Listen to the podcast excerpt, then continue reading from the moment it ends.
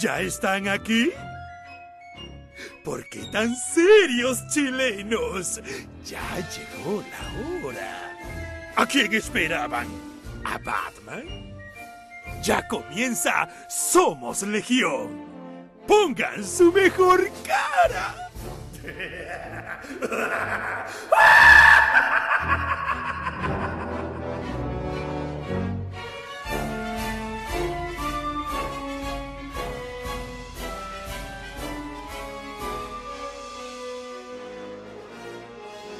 Buenas noches amigas, buenas noches amigos, bienvenidos al debate pop, al debate nerd por excelencia, esto es Somos Legión, horario prime, eh, lunes, ¿cómo están muchachos? ¿Cómo estás Ruso? ¿Cómo va todo? Todo bien, Claudito, fin de semana intenso, harta serie, harta película le metido, así que con harta ganas de conversar aquí con, con Pancho y contigo obviamente. Y veamos qué pasa con Chazam que está con una para técnica, pero Así es, eh, Danielito está con un problema técnico. Vamos a ver si logra solucionarlo. Y paso a saludar al cumpleañero. ¿Cómo estás, Francisco Pancho Ortega? Felicidades. Ayer muy celebrado, muy saludado te vi por todas las redes sociales. Sí, muchas gracias. Eh, ya, ya los 47 son los nuevos 27, así que me siento cada vez más joven. Eh, tuve un cumpleaños de pandemia, así como con un par de amigos, así muy, muy corto, muy chico todo. Y y nada, y el resto fue como redes sociales, Zoom con la familia, Zoom con amigos de regiones, Zoom con amigos que están fuera del país, fue como puro... Es verdad que... La tecnología es, verdad que es, feriado, es verdad que es feriado en Victoria, ¿no? sí, pues, obvio, evidentemente. Es el día, es el, nuevo día, de es el verdadero día de la patria en Victoria, el día de la victoria. El día de la victoria. Tiene ahí su estatua Pancho en Victoria como Jeremías Springfield. Absolutamente. Jeremiah. Oye, ¿qué le, ¿qué le pasó a Chico? casa, weón, que tiene un teléfono como a carbón, weón. Como que tiene un Nokia, un Nokia de esos de ladrillo. No sabemos, mira. Tiene un Motorola de los antiguos. Mira, yo nunca sé, la verdad sea dicha, eh, si el problema es el teléfono o las llamadas que recibe en el teléfono a veces durante el programa. Nunca vamos a saber bien cuál es la verdadera razón. No, no, yo, yo sí doy fe que tiene un teléfono que el, el, esta parte de acá abajo, el conector, por alguna razón tiene que mover el, moverlo así para que le cargue. Yo estaba en la tienda y el weón como, ay, no carga, ya. Pero, pero, estamos hablando de un empresario, de un empresario que con tres tiendas, o dos, parece que hay dos ahora, ¿no? Pero, pero tres tiendas, ¿cachai? Tuvo, tuvo tres tiendas, quizás va a tener cuatro. Cuatro, cuatro. llegaron a ser cuatro. Sí, po. Yo no sé si. Hablando de un empresario que tiene la bodega más grande de cómics de toda Latinoamérica, ¿cachai? Una cantidad de Osópolis también ahí, bueno, no hablemos de eso. Importante. No, no, y además como que el, todo lo que hay detrás de la tienda en esos pasillos, ese, ese laberinto, podría tener tres tiendas más si quisiera. Por lo menos, lo hemos conversado. De hecho, oye, ¿te regalaste auto? ¿Regalaste algo, Pancho, por esta, por esta festividad? ¿O el autorregalo, pero digamos? No, no, mi auto. No, autorregalos fueron como discos, ¿no? Me compré unos discos de. Me compré el último de James y el último de Styx. Me compré eso en, vinilo. Esos fueron mis autorregalos. En rigor, mi verdadero autorregalo me lo había hecho hace como hace un mes cuando me llegó el, el Valkyrie Varitech eh, Yamato, que ese, es, ese sí que es regalo. Es verdad, no es menor. Un, amigo, un, no un amigo, un conocido se compró el castillo Grayskull en la feria Pinto de Temuco, que es como comprárselo en la feria en la, en la, en la Vega.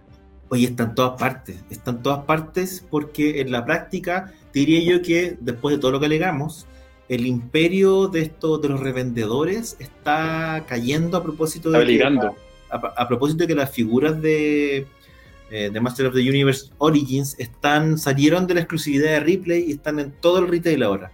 Entonces como que entró en, el, en, el, eh, en la ruta lógica de juguetes en general y está en todas partes, entonces ya no es... Eh, sí, pues ya no hay exclusividad, muy de hecho, están en, están en, todos los líderes, incluso los líderes así como, ni siquiera los grandes, como los líderes vecinos. O como sí, están en los líderes, están en el Almacenes París, está en Falabella, está online, está así que eh, es, un, un, buen momento, vuelve a ser un buen momento para ser coleccionista de moto, menos mal.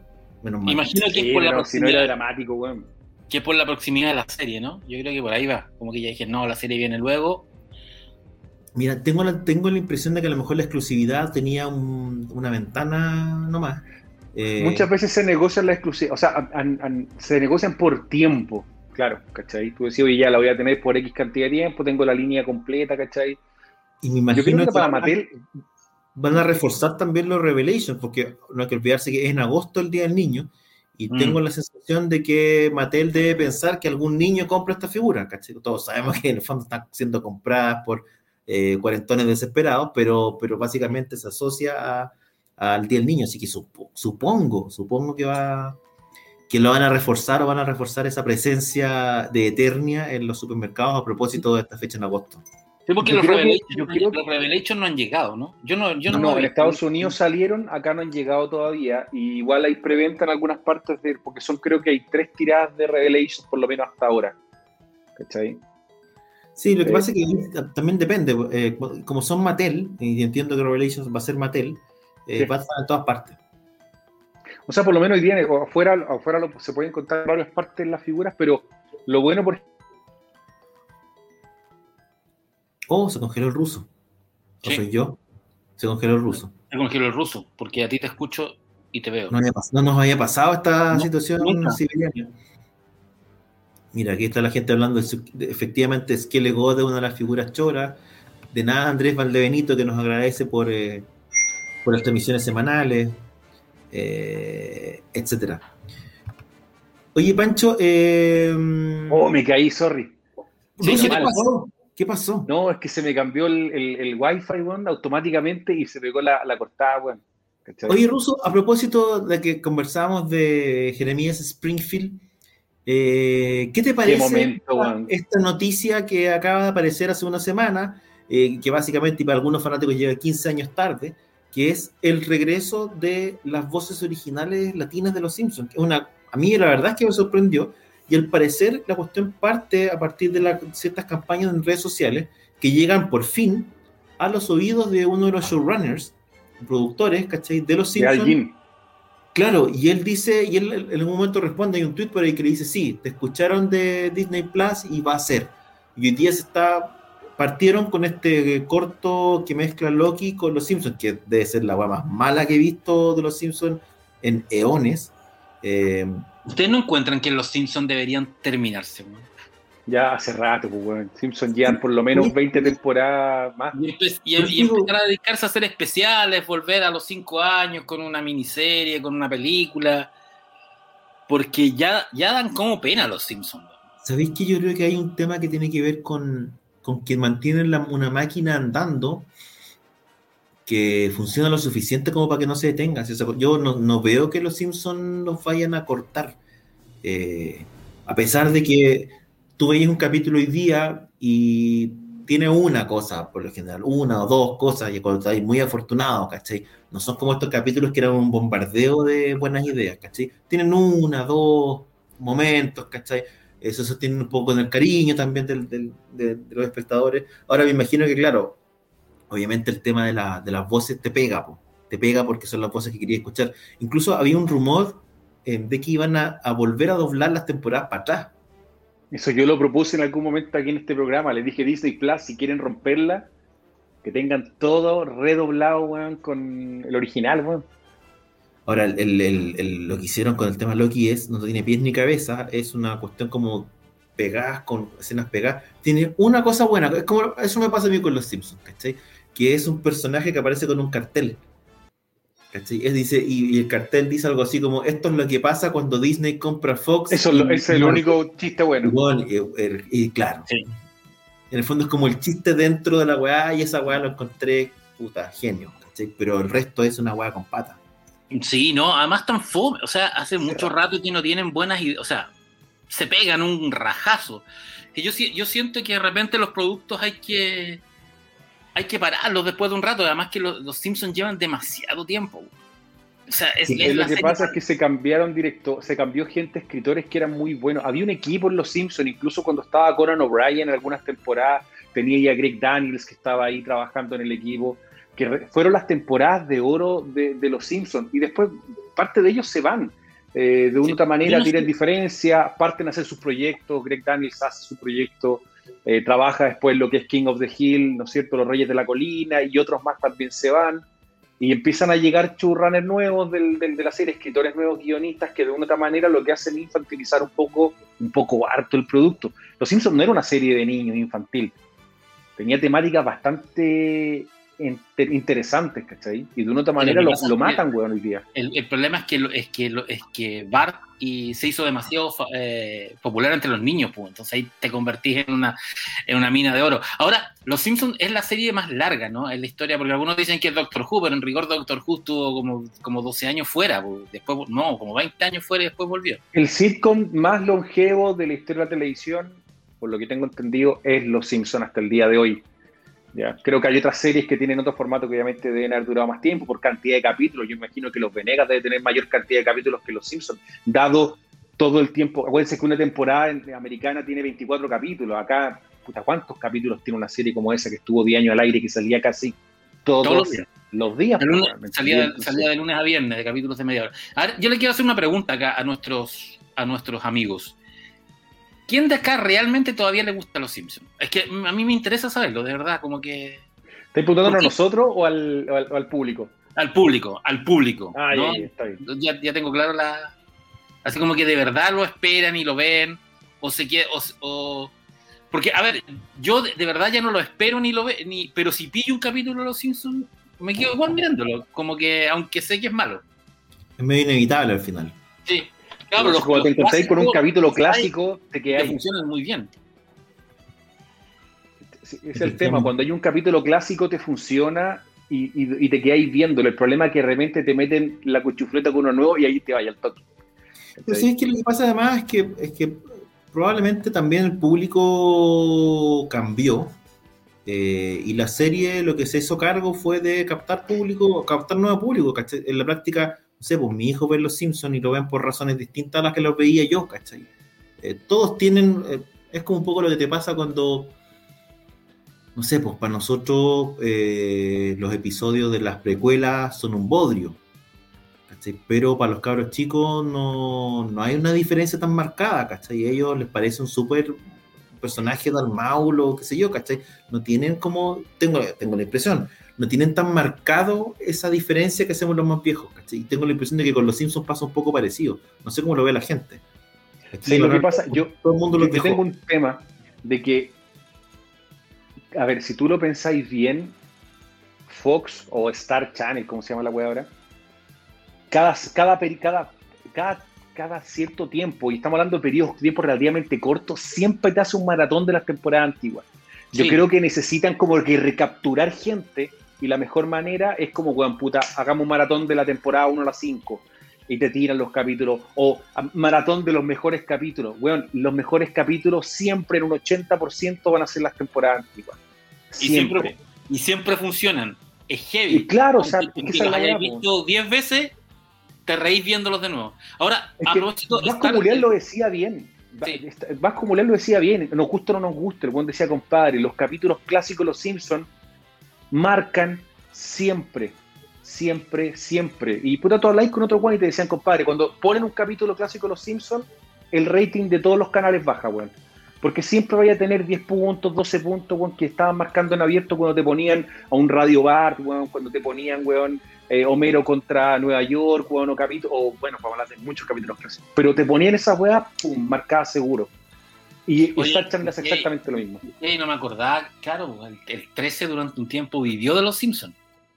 Claro, pues, la, o sea, hubo un director de ese canal, un Vasco Mulián, ¿cachai? Que vivió y básicamente transformó al canal en una sucursal de Springfield, ¿cachai? Le faltó, le faltó poner a Ken Brockman nomás en las noticias, si era una guada. Pero yo creo que yo, me gustaba más Ken Brockman que varios que yo día, pero bueno, eso es una opinión personal. Oye, Pero y era una locura a nivel de propuesta, ¿cachai? era que sí, pues los tiraba todos, estaban a cada rato, estaban en la tarde, estaban a la en la noche. En cualquier horario, a propósito de cambiar, no, era una locura. Era la raja antes cuando tú veías el video loco, para los que se acuerden de esa va, y después Sí. te daban los Simpsons los viernes en el 13. Y ese era el espacio donde veías un capítulo de los Simpsons. Y Además ahí tú que empezaste era a ver una época, era una época de teleserie, de televisión familiar. pues. Mira lo que dice Nicolás Lara, me pasa con los Simpsons lo mismo que con los últimos capítulos del Chavo, ya ha sido un, sin Don Ramón y Kiko. Verdad, hay algo de eso, pero, los últimos capítulos del Chavo eran terribles, porque ya Bueno, era cuando, ya no le queda ni el traje, pues, cuando, cuando era viejo, viejo, de hecho en algún momento él dijo, ya sabes que paremos esta cuestión y después los últimos capítulos del, de Chespirito del, del programa eran como tú con los caquitos y no me acuerdo qué cuestión, pero el chavo ya no lo hacía, porque estaba tan viejo que, claro, el chavo le pegaba en el combo y lloraba, pe, pe, pe, No, no le salía no, la y, el, y, y, Edgar Vivar, weón, que fue puta, weón, ya el, último tiempo era una pelota de playa, pues, weón, o sea, no se podía ni mover, weón. No, y además. Tan no todo pues, mal, weón. No es lo mismo Edgar Vivar que regresa en, Ramón. en, qué película regresó? En, en la. No es la comunidad, en la de. Ah, la, la, la Casa Embrujada, esta película española que hace de un medium. ¿Se acuerdan? ¿Quién? Edgar Vivar. Edgar Vivar, que regresó en. en oh, ¿cómo? No es, no es la comunidad, es. Una película de terror española de fantasmas de hace un par de años, de, de- o sea, de hace como 10 años, típica. Una casa No, embrujada. Sí, no. Edgar sigue haciendo cosas, es muy popular en Brasil. Eh, Bueno, el chavo es muy popular en Brasil, entonces siempre se mantiene Sí. haciendo como eventos allá y cosas. Efectivamente. Pero, de hecho, pero en ese sentido, operó y bajó de peso heavy Edgar Vivar, pero cuando estuvo gordo, Sí. gordo, apa- apareció en. ah, en- en el orfanato. En el orfanato. eh, fue el orfanato. ¿Y llegaba Sí. a cobrar la renta? En el orfanato era, no, era un, era un medium. Y venía a cobrar la renta a los. Claro, a, lo- lo Los a los que se van a atrasar. Además, Ramón. estáis viendo, estáis viendo una película eh, de terror, de fantasma, y que da miedo, como las películas españolas de fantasmas su- suelen dar miedo. pero te saca. Y de repente aparece, llega, película. un, llega el, el medium, así como el exorcista, y es Edgar Vivar. Pues tú dices, ¿dónde he visto a este weón, a este gordo? y de repente te acordáis que, que es Edgar Vivar y decís, chucha. Bueno, como que te baja un poco. No, supongo puedes- no ponerlo porque de inmediato, de inmediato, eso, esos polters que lo que sea se transforman en espíritus chocarreros, por la weá se te va la Sí, fe. sí. Claro. Oye, lo que sí, igual es que una pura weá que. A ver. Yo estoy de Van a acuerdo contigo. El van a capítulo ese de Loki es van a malo. nuevo, ¿no? No, no creo, pues, weón. Sí, Disney. Como ya recasteara. No, no, no, espera. No, si no estoy viendo. Disney compró los derechos del chavo sí, para sí, hacerlo de sí. nuevo. Es una, Sí. es una producción mexicana y con niños esta vez. Tiene sentido. Tiene sentido. No, ¿sabes- ¿Sabéis lo que pasa? Es que el Chavo es y el, el- y el Chapulín son probablemente desde el punto de vista de televisión latina, digamos, y mundial, porque tuvo repercusión en otros países también, pero desde el punto de vista latino debe ser la propiedad más importante, más relevante en términos de series. No creo que haya una teleserie o algo que haya generado el fenómeno que generó en su momento Pero, Eh, weón, la serie animada le fue como el orto, weón, no le fue bien. Mm, No sé si le fue tan mal. No sé si le fue No, tan pero mal. si no sacaron más temporadas, quedó ahí nomás la cuestión, pues, weón. La Pero serie no sé, animada, la serie animada igual era chora porque te, te mostraba el techo de la vecindad. No, No, era- pues, y, y la voz de Don Ramón era, era el mismo weón de Goku. y los sí. diálogos eran los, mi- eran los mismos de la serie. Pero más allá de eso, el tema que tenías hoy día con esa con los, con los capítulos antiguos es que te das cuenta de lo de lo desfasado que quedó su humor, pues, ¿cachai? Porque era un humor básicamente basado en el bullying, ¿cachai? Entre ellos, es decir, los personajes, y basado en una relación de poder y violencia entre adultos y niños, que era muy a la manera en que se relacionaban también los adultos y niños en la época, pues, ¿cachai? En 70, 80, pues, pero que hoy día está súper desfasado. Entonces, necesariamente, yo me imagino que compraron la cuestión y tienen que haber dicho, bueno, esto es sumamente valioso, interesante, hay un montón de cuestiones buenas, eh, pero no, puede, no podemos, en el fondo, transmitir una cuestión donde los tipos se están aforrando, pues, donde Don Ramón le pega a los niños, donde, donde están constantemente aludiendo a la, a la apariencia del otro, ¿cachai? Porque básicamente gran parte de los chistes se, se tienen que ver con eso. Entonces tienen que buscar una fórmula para poder salvar, el, salvar la propiedad básicamente de, del chavo. Probablemente es más fácil el chapulín que el chavo del 8, a pesar de que el chavo es más exitoso. Hubo, hubo, ¿han visto Langosta? Un, un corto chileno que es, de hace- es de como el 2012, que es un que está dedicado a Roberto Gómez Bolaño. Está, creo que está en, en YouTube. No me acuerdo el nombre del director, pero se llama Langosta. Se puede buscar por Langosta slash Chapulín Colorado.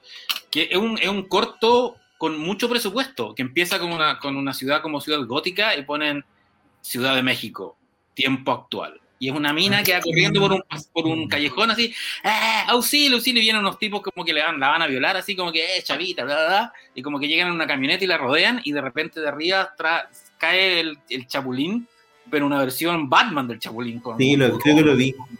Con, una, con, un, con, un sillón gigante así. ¡pah! Y nada, es, eh, dura dos minutos el corto. Y, el, mm. y después el, el, el, y ah, la mina, en un momento la mina dice, ¿quién podrá ayudarme? Y cae, ¡pah! y como les pega a los a lo, a lo maleantes y después salta y está con una terraza, le salen alas y sale volando.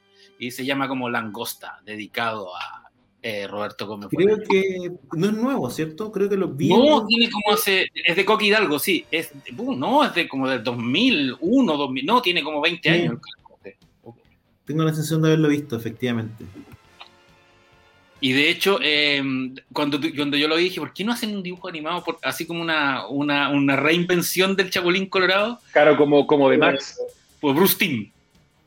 Claro, puede no, ser. ¿Se acuerdan que eh, hay un, lo que nunca he podido volver a ver? De una, hubo un especial de Cartoon Network, hace como yo estoy, estoy hablando del año 98, 99, donde mm, eran cortitos, eran cortos, cortos, cortos de tres minutos. Y hubo una, una versión de, de Blue Falcon de Fabulman, de Fabulman y Dinamita por Bruce Timm y Paul Dini, con la misma estética de la serie animada de Batman. Y no, que ninguna parte.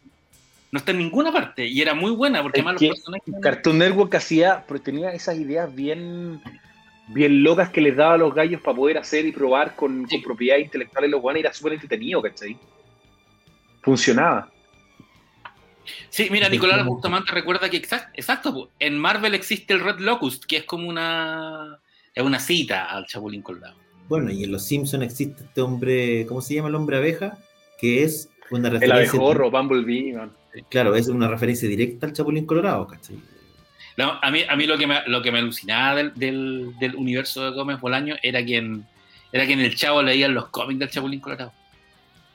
Sí, Cuando sale el Chavo y el Chapulín, ese momento sí. yo creo que fue una weá de la locura. Era, era un buen programa. Yo, Aparte no, que su humor es inmortal, yo creo que los golpes nunca están de más. ¿Sabes?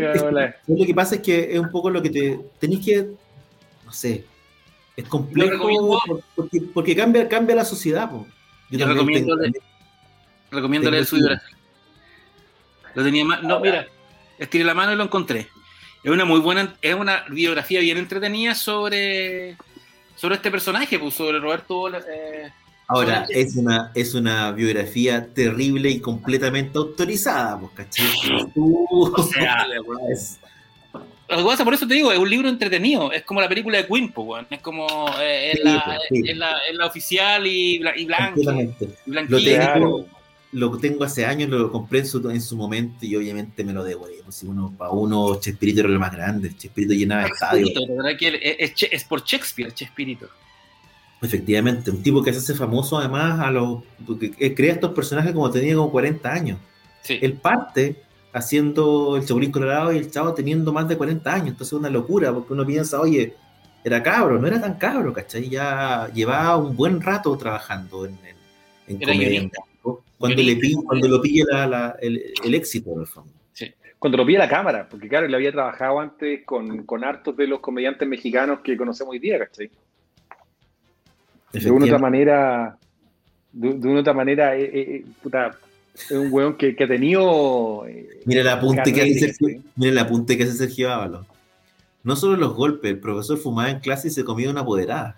¿Cachai? En fondo, pero, claro. weón, eso se ve hasta el día de hoy, pues, weón. Pero, yo veo que. Yo sé lo que pasa es que empezáis, tiene el, es, una, es, una, es un tipo de comedia muy latino, pero muy de su época, Porque el tema del, de, los golpes, que te castigaran, la cuestión, claro, 70 y 80, puta, es horriblemente normal, el humor, este, el, humor es un humor súper físico, además, de mucho golpe, de mucha burla, de que se aplastan y quedan lisos, un montón de cuestiones entretenidas, pero claro, es todo el rato la bruja del 71 porque es vieja, eh, la chancluda, el, eh, ¿cachai? De marrana flaca, eh, es usted todo barriga, señor corazón, todo ese, todo ese tipo de, de, humor hoy día es, claro, es complejo de hacer.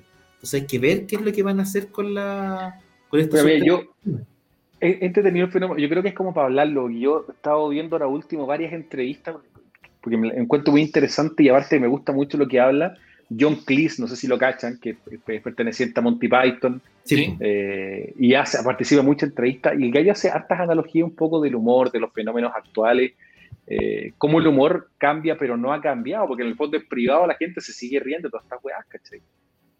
De todas estas cosas. lo que pasa es que una cosa es el público, lo que, tú, lo que tú te querís mostrar y la imagen que tú querís salir a vender, pero en privado, bueno, ¿cachai? Eh, lo que pasa es que, de hecho, hoy día, no sé, pues hay, hay, series animadas donde, especialmente los de los, de los Looney Tunes, ¿cachai? Donde aparece un cartón antes de la serie. Este capítulo presenta estereotipos que no representan, bla, bla, bla, pero tienen que ver con su época, etcétera, etcétera. Claro, pues es lo mismo que ahora eh, lo que el viento se llevó, lo que el viento se llevó viene con un disclaimer, como esta película no representa, pero bueno, es una película que mostraba un, es como que hoy día bueno, mostremos una película de, no sé, pues de los romanos, weón, y digáis, no, pues hay que, weón, puta, no.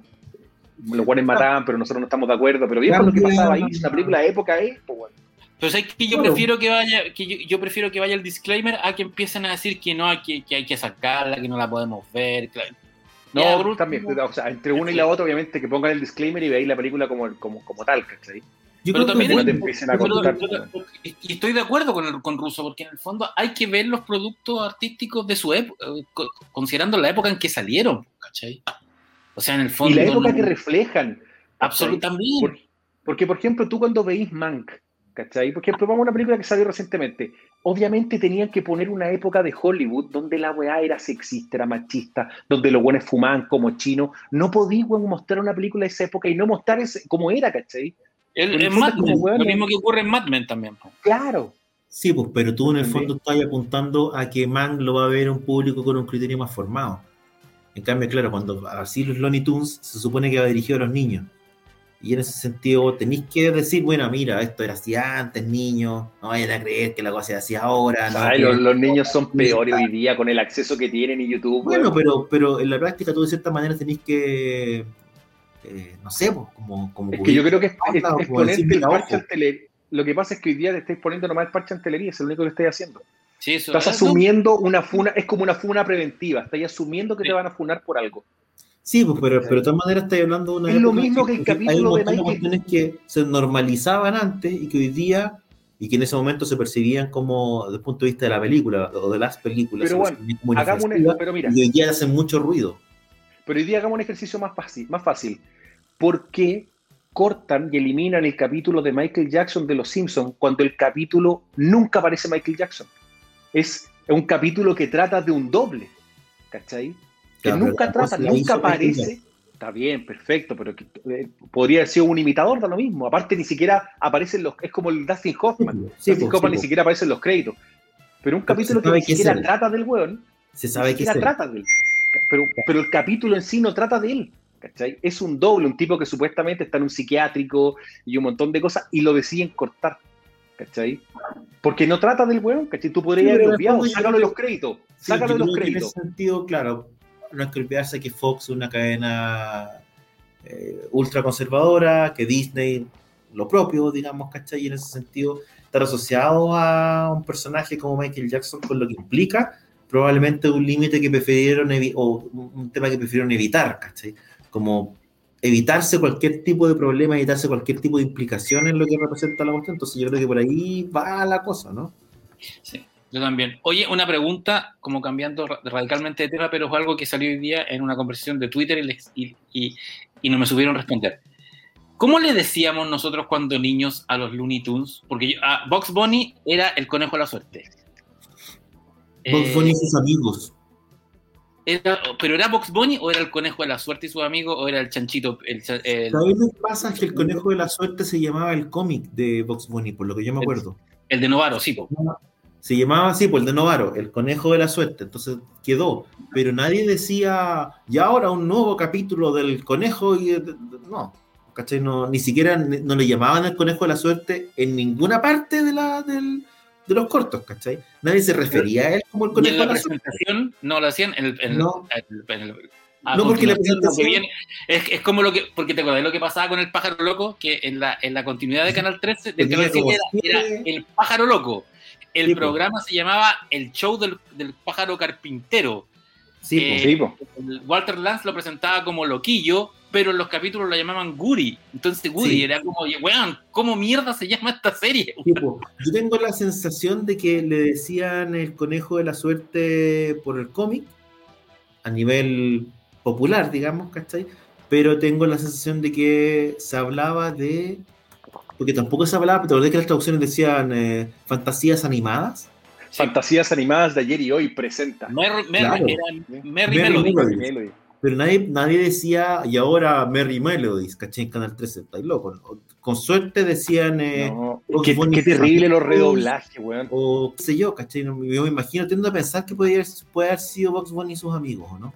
¿Sabes sabes No. qué es lo peor? Es el redoblaje, weón. Yo el otro día, gentileza de un amigo, vi el capítulo de El Pato Lucas de Canasta con la voz original, weón. Era para explotar. Y lo veis después redoblado. Qué No terrible, mismo. weón. Es verdad. Este, ¿no? el de Leopoldo, weón. No, yo no quiero, ¿sabes qué? Es, es pésimo, weón. Oiga lo que les decía, acá está. Temporada 3 de Los Simpsons. Esta todavía tiene el capítulo de Michael Jackson, weón. Lo vamos a transmitir en este canal ruso. Pero por supuesto, Mira, como en algún momento mira. lo hicimos. Aquí Nic- Nic- Nicolás Bustamante dice, es como eh, Bruno Díaz y Ricardo Tapia. Lo curioso es que en las películas animadas, que todavía lo siguen nombrando como Bruno Díaz, e Sí, incluso pues en los quedó- subtítulos, quedó- en el doblaje y los subtítulos. lo que pasa es que quedó tan eh, presente o fue tan popular la traducción que hizo Novaro, que básicamente muchos de esos nombres quedaron. Te diría que no fueron tantos tampoco, porque había otros nombres que eran bien terribles, ¿cachai? Así como que no pegaban mucho. Pero el de Batman sí quedó. Y quedó porque estaba, obviamente, estaba en la- los cómics Novaro y porque estaba en las tiras de los diarios. Entonces Sí. quedó. Pero hay otros que no se tradujeron nunca, ¿cachai? No sé, yo no, no- no me acuerdo si Peter Parker, por ejemplo, tenía traducción en México. No, no. No, Creo que pero no. el papá de, Los, el papá de Marvel, Clark Kent, los- sí, los Marvel no tenían, tenían muy poco, eran más los... Eran más los, los, los, los DC. Los DC. Los DC tenían traducido lo todo. curioso es que en, en- en España traducían los nombres de, los, de las identidades secretas, pero no, o sea, de los, de los personajes, no de las identidades secretas. O sea, era Sí, el señor fantástico, pero era Reed Richards, no era, no era Ricardo Ricardos. Claro. Era Ahora, el hombre araña era el hombre araña en español. ¿Ah? El hombre araña era el hombre araña, era Peter Parker y era el hombre araña, no era Spider-Man. Sí, No. Exactamente. Aquí Sergio Ábalos dice quién le puso Guepardo a Wolverine. Guepardo es de, es de la, es de la serie animada de Fox, de, de Fox Kids. Ahí le pusieron Guepardo, porque en rigor el personaje en los cómics que nos llegaban de España era Lobezno. Sí, Y, Lobezno. y- y- y en los años 80, cuando Wolverine apareció en, en El Hombre Araña y sus asombrosos amigos, era aguja dinámica. Pero el Guepardo fue, fue una sorpresa cuando llegó la serie animada de, de Fox, porque bueno, era, ya, era Wolverine o era Lobezno, pero no. Sí, pues lo es, ¿no? Nunca Que de hecho tiene nada que ver con Guepardo, pues, un. Masacre. Masacre en vez de Deadpool y tantos otros que se han quedado en el tiempo. Qué Ay, tengo- ah, a propósito, tengo algo que exhibir en esta oportunidad. Dame un segundo. Tengo algo que exhibir, weón. Ta- Glotón, sí, pues me acuerdo que le decían glotón también. Es que Wolverine es glotón. po. Wolverine, el, el Wolverine es el glotón, que es un bicho más peligroso que la mierda, weón. Sí, pues Como- es chiqui, más feo que la chucha, pero es más, más diablo que la mierda, el weón. Claro, es un- eh, y se supone que cuando, cuando te huele y te coge como, como presa, no te, no te suelta, te sigue, te sigue, te sigue, te sigue. Creo que esto lo había mostrado antes ya, pero Sí, lo mostraste, el, el número uno en español. a propósito de la conversa el otro día, fíjate que hay un, hay- hay un chat eh, en México que se llama La Covacha. Y publicaron así como, oye, la joya. Pero yo esto lo compré en el persa. Ya, caché que era el número uno, buena onda. No me costó ni caro, caché. Y, y es como uno- un cómic ultra buscado en México, así como uno de los cómics más valiosos. Es este, que es el número uno del. Efectivamente, de. El Espérate, tío Claudio, vamos ahí a. Pongámosle solo layout para que ahí se luzca el hombre. ¿Cachai? Ahora, voy a hacer algo que hago poco, que es sacarlo de este case, porque efectivamente el, una de las gracias que tiene este cómic es que salió muy poco tiempo después que en Estados Unidos, entonces las hojas están pero No están en su mejor momento, pero hice para que se vea mejor. Pero mira, Francisco Sánchez pregunta, ¿y a qué se debe el traje amarillo y azul? El traje amarillo y azul se llama el traje tigre. De hecho, si tú te fijas, tiene rayas de tigre de, Wolverine. Sí. Mira, esto es de el 30 de junio de 1963. Y vamos acá a ver en Chile, aquí, aquí acá en Chile hubo edición local del Hombre Araña, ¿no? Lo sí, Gabriela Mistral. Sí. Que después dejaron de salir y después volvió. Yo me acuerdo que yo los compraba de niño y de repente dejaron de llegar y de repente llegó el Spider-Man con el traje negro y no sabía de dónde lo había sacado. Ah, claro, pues, llegó toda la. Efectivamente es Peter Parker, fíjate. Vamos a guardar esto porque Luego cada sacada, weón, le entra aire, esa weón, nos vamos a la mierda. Cada sacada pierde como, weón, un palo Claudio, weón, de puro valor. Este ¿Esta es mi jubilación, Ruso? Sí, pues, weón, sí. ¿Qué creí, toda esta colección, qué es lo que es? Estáis loco, no meto más en otro medio. jubilación. Sí, eso guarda. Eh, eh, en, la serie animada de, de, Fox también a Rock le decían Titania. ¿Se acuerdan? Titania, sí, pues ponían cualquier nombre la cuestión. Oye, eh, en, el fondo, Bestia, Gambito, Júbilo eran como ya, eran literales, pero, pero Rogue y Wolverine eran, traducciones como. Ah, Sabertooth, también que era, a veces era Leónidas. Buen nombre igual. Oye, eh, les iba a decir, a propósito de que estamos conversando sobre Leónidas. ¿qué les parece si entramos de lleno probablemente el que fue el hito de los últimos días en términos de eh, el mundo pop slash Marvel, que es... Ah, Marvel ya. Pensé que decir Igor Grom. Claro, no, que es el retrasado estreno, por fin el estreno de eh, Black Widow. Me imagino que tuvieron tiempo para verla, para analizarla. ¿Qué les pareció esta nueva entrega y probablemente la película más esperada de Marvel en mucho tiempo, no? Y además, además fue Marcunito, es como, es como el estreno cinematográfico más, más exitoso de, en lo que va de la pandemia, ¿no? Como que le rompió el récord de Rápido y Furioso 9 y era el anterior y de Godzilla vs. Kong. Yo siento que, que, Black Widow es una película que llegó atrasada en muchas... es como una metáfora así que llegó atrasada. Llegó atrasada porque se, atrasó un año, pero al mismo tiempo una película que debió haber, haberse hecho antes, una película que de hecho debió haberse hecho después de Civil War porque se siente que es una. porque es raro. Porque, a ver, es la película solista de Black Widow, pero no es una película de origen. Es una película para presentar a la sucesora de Black Widow. Nos están pidiendo que la hagamos sin spoilers, así que vamos a, hacer, vamos a comentar la película sin hacer demasiado spoiler. No. Vamos a tratar de no hacer spoiler. Entonces, es una película que no. que funciona. lo bueno es bien, es muy, a mí yo encontré que lo bueno era bien bueno. O sea, el inicio, la relación con la hermana, todo, todo lo más normal. Todos los, diálogos eran muy, eran muy, eran buenos, eran divertidos y todo. Pero a mí la película se me desarma en, la, trama, en la trama macro, ¿cachai? En, el de qué se trata la película. Porque no sé, a mí yo sentí, ah, ya, pero esto lo vi en, Misión Imposible, esto lo vi en, en, en Born Identity, ah, ya, pero esto lo vi, ah, a ver, espera, y este final, no, voy a contar lo que pasa al final, pero la mecánica del final es la misma de, Winter Soldier, o sea, se están copy-pasteando a sí misma. Finalmente encontré que una película que, a ver, apenas la vi, mientras la veía la pasaba bien, ¿cachai? La pasaba bien, el inicio, la, relación, la, la, la, relación con la hermana, la, Florence Pugh es muy buena actriz, eh, Pugh es muy buena actriz, entonces como que se come la escena. De hecho, termina eclipsando un poco el, el, el, la actuación de, de, Johansen. Pero después cuando terminé, yo dije, bueno, es que la pasé mejor con La Guerra del Mañana. que una tontería.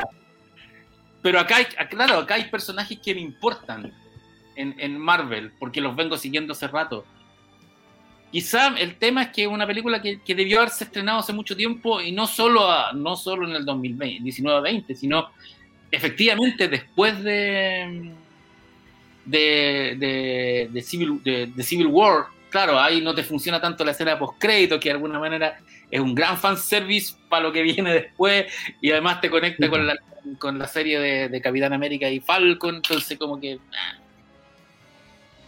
Sí, pareció o sea, o sea, sí, es que cualquier cosa es mejor que Wonder Woman 84. Sí, efectivamente. Yo creo que, yo, a ver, estoy de acuerdo con Pancho en el sentido de que se siente que, que no, no que está mal estrenada, como que no, no, como que en el fondo es como la, es, la, esa pieza final del puzzle que no te encaja en ninguna parte. De chucha venía esta weá y no, allá hay donde ponerla, eso es lo que me pasa un poco con, con, con la película. A ver, yo creo que partamos un poco para toda la gente porque después empiezan, ah, que usted aquí todo. Yo creo que Marvel ya se dio una ya se dio una, una base con respecto a que en general las películas son entretenidas. ¿ya? Creo que pocas películas, deben haber, hay algunas obviamente, pero pocas hoy día ya con la, con la fábrica que tienen, son malas películas así horribles, no. Son entretenidas, tú las veis un rato, ¿cachai? Yo no, lo vaya a pasar bien, etc. Pero cuando tú te sentás y tratáis de hacer un análisis un poquito más un poquito más, no quiero decir profundo, pero un poquito distinto a la película, se te empieza de verdad a caer a pedazos, porque lamentable o afortunadamente, como quieran verlo, todo esto está enmarcado dentro de un universo cinematográfico. Y que una película venga en un momento X o en un momento Y tiene una relevancia, no es gratuito. Y eso fue lo que mismo Marvel nos entregó. Por algo tienen fases, por algo en el fondo planifican un tren de estrenos, por, por algo hacen un montón de cosas. Entonces está bien, sí pueden ser entretenidas, hay gente que le va a gustar, hay gente que no le va a gustar, pero independientemente la película se siente desfasada total y absolutamente. Un personaje que si nosotros vemos todo lo que pasó, digamos, en Endgame y en Infinity War, se siente que no es el personaje que tuviste ahí. Se siente, se siente raro, se siente que no no, no, no es la Black Widow que, que tú esperabas y en ese sentido un poco encontrar. ¿Cachai? Eh, estoy de acuerdo, yo creo que Florence Pugh como, como, como Yelena lo hace súper bien, es un personaje entretenido, que de nuevo también caen en este excesivo humor con respecto a distintas cosas, como las poses de Black Widow, que ya una vez estuvo bien, ya cinco veces la verdad que como que era un poco demasiado. Eh, pero de nuevo, también me pasa lo que le pasa a Pancho, que como muchas cosas se dieron, hay cosas que no te hacen sentido decir, pero puta, ¿cómo nadie se dio cuenta esta weá? A ver, Hubo un momento que había una cantidad de barcos voladores por el mundo y los cuales no vieron, compadre, un castillo gigantesco en el aire, weón. ¿Cachai? No, no me, no, no, no me cabe en la cabeza, ¿cachai? Que hay ciertas cosas que supuestamente estaban pasando en ese periodo del tiempo que la verdad que no, que, que, por lo menos para mí en ese sentido no funcionaron mucho. ¿Para qué hablar del tratamiento que hacen como de uno de los villanos? Un personaje que yo creo que a muchos nos gusta y lo encontramos súper entretenido, y sin dar spoiler, que ya se sabe que es Taskmaster, pero weón, el tratamiento que hacen con Taskmaster es penca, weón. Y no que tenga que ver con el cambio de género, ojo, no tiene nada que ver una cosa con la otra. Tiene que ver con lo que es el personaje y con lo que presentaron y cómo te lo, básicamente, entre comillas, te lo eliminan un poco. Entonces, ¿Sabes Lo, lo, que no sé. Lo, otro que les juega en contra a la película de Black Widow es que de alguna manera las verdaderas películas de, Black Widow ya se hicieron y, eh, es Atómica, la, esta película Red Sparrow. y eh, claro, Sparrow, que, Red Sparrow, que eso es Black Widow. Yo creo que ese fue un, eso fue un, puñalazo que le pegaron a Marvel, porque esa es la película sobre, sobre Black Widow. Y, y claro, y esta película no es sobre Black Widow, si ese es el tema, ¿cachai? No, para nada, porque al final en el fondo todo el tema que te presentan que hay, a ver, siempre se supo que había una escuela de Black Widow, ¿no es cierto? Pero claramente Natasha Romanoff tenía algo especial y acá en esta película no te lo presentan como algo especial. No es distinta Natasha Romanoff que el resto, solamente que se salió, ¿cachai? ¿no? En el fondo dijo, ya tomó una decisión y me voy para afuera. Nada más, pero no es distinta, no es mejor, no tenía algo especial que la diferencia del resto. Y eso de una otra manera le resta al propio personaje. Cuando esa es la historia que debieron haber contado, ¿cachai? ¿Por qué se sale? Y de hecho, sirven los mismos personajes, hacen la misma presentación, que es buena la presentación, que es como de Americans, pero, pero, con, pero dentro del universo Marvel, hacen la misma para mí eso es lo mejor de la película. Ese, momento para mí es de lo mejor de la película. Sí, y es, de los mejores momentos Marvel, yo creo. Y después te vaya a Budapest con la con una. Con, bueno, Scarlett. Budapest. Hey, Budapest. Te vaya ahí y ahí presenta incluso una Yelena joven y después, en una, en una escena post-créditos, haces que. bueno, te arregláis. Porque de verdad esta, e, esta película era, de partida era como innecesaria, y te deja muchas preguntas en el aire. O sea, hay miles de Black Widow arrepentidas sueltas en el mundo y no hicieron nada en Endgame. Es que, mira, lo que dice Camilo acá, en el fondo, el problema que está teniendo para mí, y es una opinión mía, que como están tratando de meter esto ahí entre medio, hay cosas que te quedan, o sea, espérate, esta película vino antes de Endgame, ¿cachai? ¿Dónde estaba Red Guardian? Si Red Guardian en el fondo, en, ¿dónde estaba en Endgame? ¿Por qué no fue a ayudar? Si podría haber ido a ayudar en, Endgame y en Infinity War, ¿cachai? El, gallo en el fondo se estaba redimiendo con su familia. ¿Cómo no fue a ayudar a, a, Natasha cuando lo necesitaba, ¿cachai? Entonces, de una otra ¿dónde, ¿y qué pasó con las otras gallas que también podrían haber ayudado? Entonces, de una otra manera, no sé, es como que, de nuevo, hay personajes que tú sentís que no están bien incluidos y que no es el momento para contar la historia. Yo estoy de acuerdo con Pancho, me hubiese gustado mucho más ver una historia más inicial, ¿no es cierto? A lo mejor del entrenamiento, lo que pasó y cómo la calle se liberó para después convertirse en la gente, ¿no es cierto?, que nosotros conocimos de, de Shield, etcétera, que esta historia que está pegada con moco entre medio. Ahora, de nuevo, hay gente que dice, oye, la película es entretenida, sí, sácala como una película sola para ver el fin de semana y es entretenida, está bien, funciona, tiene buenos efectos especiales, lo que queráis, hay, una, hay una marca Disney que, que, es perfecta en ese sentido. ¿Sabes que yo estoy, un, poco, de acuerdo, yo, yo siento que la película sí está la marca, en desacuerdo, está la marca Disney, está la marca Marvel, pero yo la marca Marvel la veo en el prólogo y nada más. El resto yo vi, yo vi que era un copy-paste de Misión Imposible, de Born Identity. No, no, a lo que me refiero, Pancho, es que tiene, hay como que la marca Marvel te da un cierto, como un benchmark, por decirlo algo, que la película obviamente no se puede ver mal, que tiene que cumplir con ciertos estándares de calidad visual para decir, no, se ve bien la película, el guion igual no es malo. Pero estoy de acuerdo, o sea, la película se ve como un rip-off de un Misión Imposible de Brian De Palma, weón, pero raro, ¿cachai?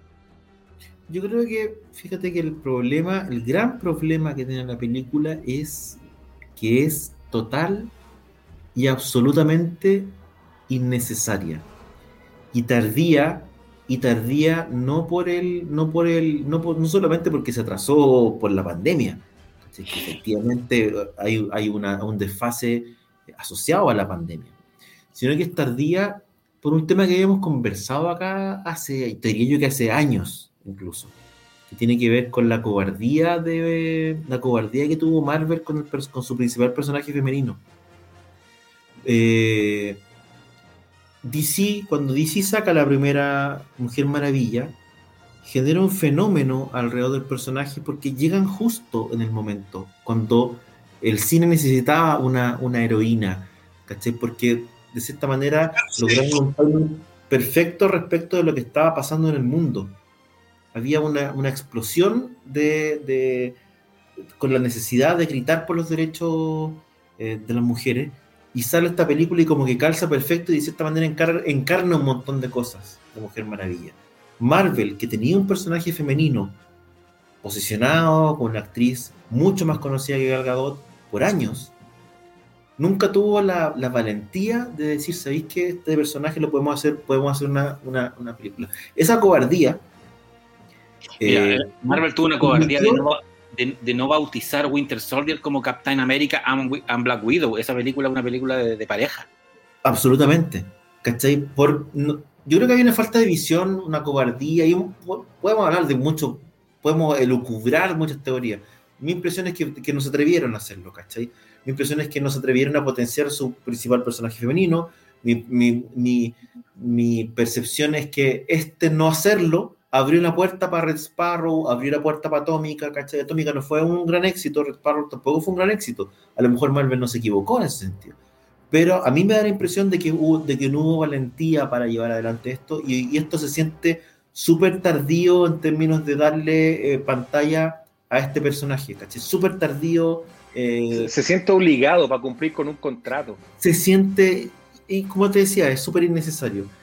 Ahora, la película tiene un montón de virtudes desde mi punto de vista, por lo menos me parece que la principal es que es súper entretenida. O sea, yo encontré una película entretenida, el ritmo está impecable, los diálogos son buenos. Y te tiene buenos chistes. Además que tiene, tiene buenos chistes, lo de, la, lo de la pose es muy divertido. O sea, tiene un, tiene un súper buen relevo cómico que este, que este ruso gigante, ¿cachai? Que está permanentemente tratando como de vivir de sus glorias pasadas. Por lo menos a mí me gustó mucho el desarrollo. Te diría que de las películas que hemos visto, debe ser una de las que tiene una colección de secundarios más potente. Es súper potente el elenco. Mm. ¿Cachai? O sea, Rachel Weisz tremenda, la Florence Pugh tremenda, ¿cachai? El amigo de Stranger Things tremendo, me parece que no hay, el villano me parece un villano correcto, tampoco me parece un gran, gran villano, pero es un, pero un villano eh, correcto y con un con un plan que hace sentido, más allá de que tengáis, de que seas demasiado Bond antiguo, en el sentido de que te explica todo lo que va a hacer y te cuenta todo lo que va a hacer y cómo lo hace, y si yo de aquí, qué sé yo, no quiero spoiler mucho, pero pero tiene, tiene, tiene un poco eso. El, el, eh, igual, igual es bonito el homenaje al, a, a Moonraker de Bond. Sí, pero, es explícito y después tú decís, ah, nah. Claro, pero tiene mucho, tiene mucho de eso. Eh, lo de Taskmaster sí, eh, yo no soy muy fanático del personaje, por lo tanto me dio un poco lo mismo, pero entiendo también el que tiene que ver con que de cierta manera como que lo, lo mandarizaron, ¿cachai? Le hicieron la gran mandarín paréntesis, ahí, ahí hay otro sutil homenaje a Bond. Sí, en el secreto de Taskmaster. Sí, efectivamente. Tiene, bueno, es una película de género, ojo. Eh, no es una película tan. Sí, tiene los elementos superheroicos, pero es más bien una película de género y te lo hace súper evidente cuando Natacha prende la tele en su tráiler, ¿cachai? Es como, bueno, esto es un homenaje a este tipo de películas, ¿cachai? que tiene que ver con, el, con la línea de que ha seguido, digamos, la línea Capitán América de... Sí. De, hecho, es una película bien hermana, de, bien hermana de Winter Soldier, en el sentido que básicamente es un, es un thriller de espionaje con... Y qué bonito habría sido verla más cercano a ese, a ese momento, porque ahora se siente... Pero le, faltó, le faltó un giro a la película, bueno, era, era, era predecible en ese sentido. Sí, me, me pasa que, que, que, claro, hay un tema que tiene que ver con, con que un poco lo que comentábamos, la película se siente más que como una película necesaria en términos de relato o dramático o de desarrollo de personaje, lo que queráis, se siente como una especie de parche necesario para no, por el fondo, para presentarte a los personajes que te presentan. ¿cachai? Es como, y en ese sentido, eh, este es un parche adornado, un parche entretenido, ¿cachai? Un parche dinámico, eh, con mucho ritmo, pero no deja, no por eso pierde su condición de, parche. Y en el fondo es un gran, una gran bandeja para presentarte esta nueva familia de personajes y una nueva línea que te permita continuar con la historia de Black Widow que estuvo truncada a propósito de lo, de lo, de lo que pasa en Endgame. Me da la impresión esa, ¿cachai? Entonces, es más interesante como, probablemente como preámbulo de lo que va a pasar, como nexo de lo que, porque básicamente además te diría que, puede que me equivoque, pero tengo la sensación de que es la primera película de Marvel que une los dos universos, eh, digamos, eh, une el universo eh, series con el universo cinematográfico. Refuerza el carácter de, de, unidad de las cosas. ¿Te acordás que lo hablamos hace como, como dos capítulos o tres? Hablábamos de que ya, en WandaVision de alguna manera tiene un, es un puente con, con, el Doctor Strange y, y, Multiverse. Eh, Loki de alguna manera se sentía la más, la más, la más dentro de la, de la, de la transformación del universo Marvel en un multiverso eh, en, el cine. Y, nos hicimos la pregunta, ¿te acuerdas? Y, Winter Soldier, ¿cómo, va, ¿cómo conecta? Porque estaba como sola. Ya, bueno, acá parece que estaba el. Aquí parece que estaba la respuesta. Acá estaba la pieza que nos faltaba, que es una locura, porque en teoría deberíamos haberla visto antes que la serie, ¿no? Sí, exactamente. Sí. Ahora, o, totalmente. yo, tengo la sensación, porque no, me imagino que las dos cosas, los dos productos se atrasaron no tengo claro eh, cuál era el plan original, ¿cachai? Como para en qué momento o en qué orden se deberían haber visto. tú decís, si la película o la serie era la que presentaba la sorpresa de, la, Exactamente, eso no lo sé. Terminó siendo la serie, ¿cachai? Pero no sé si eso fue, si ese era el plan inicial. Ahora hay que ver qué pasa acá. O sea, esto, es- este es un primer paso para los Dark Avengers o para los Thunderbolts que dicen algunos. Pero bueno, o puede ser que para los que Yelena también sea una infiltrada que vaya, que, esté que esté aliada con Hawkeye, porque es bien raro que no. A ver, espera. El sacrificio de Scarlet de, de- Black Widow es como conocido, ¿no? Hay un, se hace un funeral casi público el de Tony Stark. Eh, se, se sabe lo que pasó con, con, con Natasha, entonces como que llegue la- co- como que llegue Madame Hydra y le bueno, casi casi spoileo, pero como que es raro, como que A mí me, me, me, me pareció el- el- como la, la escena post fue como una, una cosa más bien corporativa. Eso me pasó, ¿cachai? Como, ah, mira, aquí lo que me está diciendo Disney es, bueno, no te pierdas lo que viene y esto se conecta, así conecto todo lo que estoy haciendo, ¿cachai? Es que claro, porque es la serie que les queda a Disney, tengo entendido que eh, Ahora- no hay otro estreno hasta la serie de Hawkeye. Ahora conecto, en el fondo es como conecto esta línea, ¿cachai? Porque hoy día lo que tenéis en, en- en- en Marvel son como líneas que están bien, que están más separadas que antes probablemente, ¿cachai? La línea Capitán América, Winter Soldier, eh, Black Widow, Hawkeye, ¿cachai? Que es como los superhéroes que podemos hacer porque nos cuestan menos plata, ¿cachai? Y la otra línea, que es como la línea, entre comillas, que era la línea principal o la línea de más plata, que es Guardianes de la Galaxia, Thor, Hulk, qué sé yo, bla, bla, bla, ¿cachai? Eh, están más separadas ahora, tiendo yo, tiendo yo a pensar, me da la impresión al menos, ¿cachai? Y hay que ver cómo con las películas que vienen las van a conectar. Hoy día no, no dialogan eh, WandaVision, que es como WandaVision, eh, Doctor Strange, es una línea. La otra línea es Guardianes de la Galaxia Thor. Tenemos toda esta línea que es como la de los herederos del Capitán América. Y aparte está Spider-Man. Eso es como tengo la impresión de que esos son como los, como los caminos. Hay que ver qué lugar ocupa Wakanda después en esto, ¿cachai? Eh, hay que ver cómo conecta lo nuevo de los Guardianes o lo nuevo de Thor con estas series, ¿cachai? Eh, no, no es tan obvio al final. los Eternals también. Los, et- yo creo que los Eternals están separados de todo, me, me da la impresión. Eh, uno tiende a menos- a que menos que- conectar a todo, menos pero yo no que- tengo claro. A menos que este miércoles en Loki haya un un cameo Una gran, gran, gran revelación, claro. Porque en el fondo el último capítulo de Loki también fue como wow, así como ya Sí, pero súper en la suya, ¿cachai? Como Sí. que Loki está súper, está súper, súper en la suya. Eh, no tiene una, o- no se percibe que va a tener una súper conexión eh, con nada ni para adelante ni para atrás. Debería conectar un poco con, bueno, si es que aparece el que todos piensan, debería conectar con Ant-Man, de hecho. ¿Cachai? Claro, pero Lo que, es lo que debería pasar.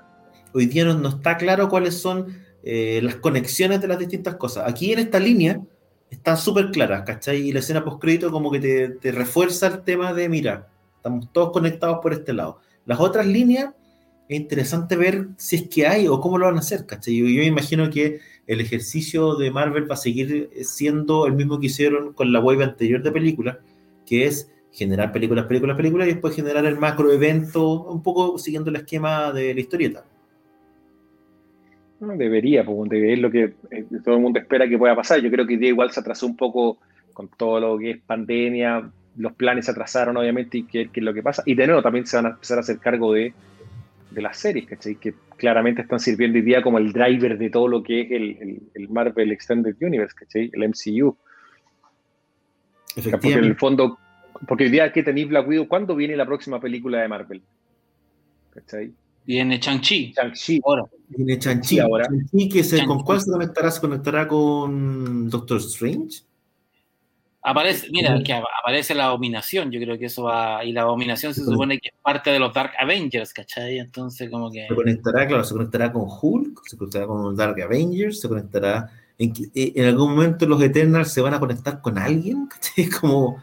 eh, hay, hay como. No está del Creo que todo claro. Eternals- Et- Eternals es uno la ve difícil porque en rigor son personajes súper ajenos a, pero recordemos que Marvel también metió a los Guardianes de la Galaxia que eran personajes que nadie da un peso por, por, por los Guardianes y los logró meter bien.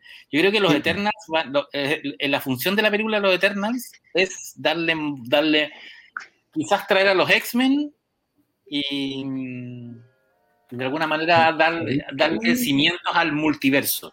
Sí, pero ¿sabes qué me pasa con los Eternals y con esto de que ellos van a traer a los, a los, que sé los X-Men o van a...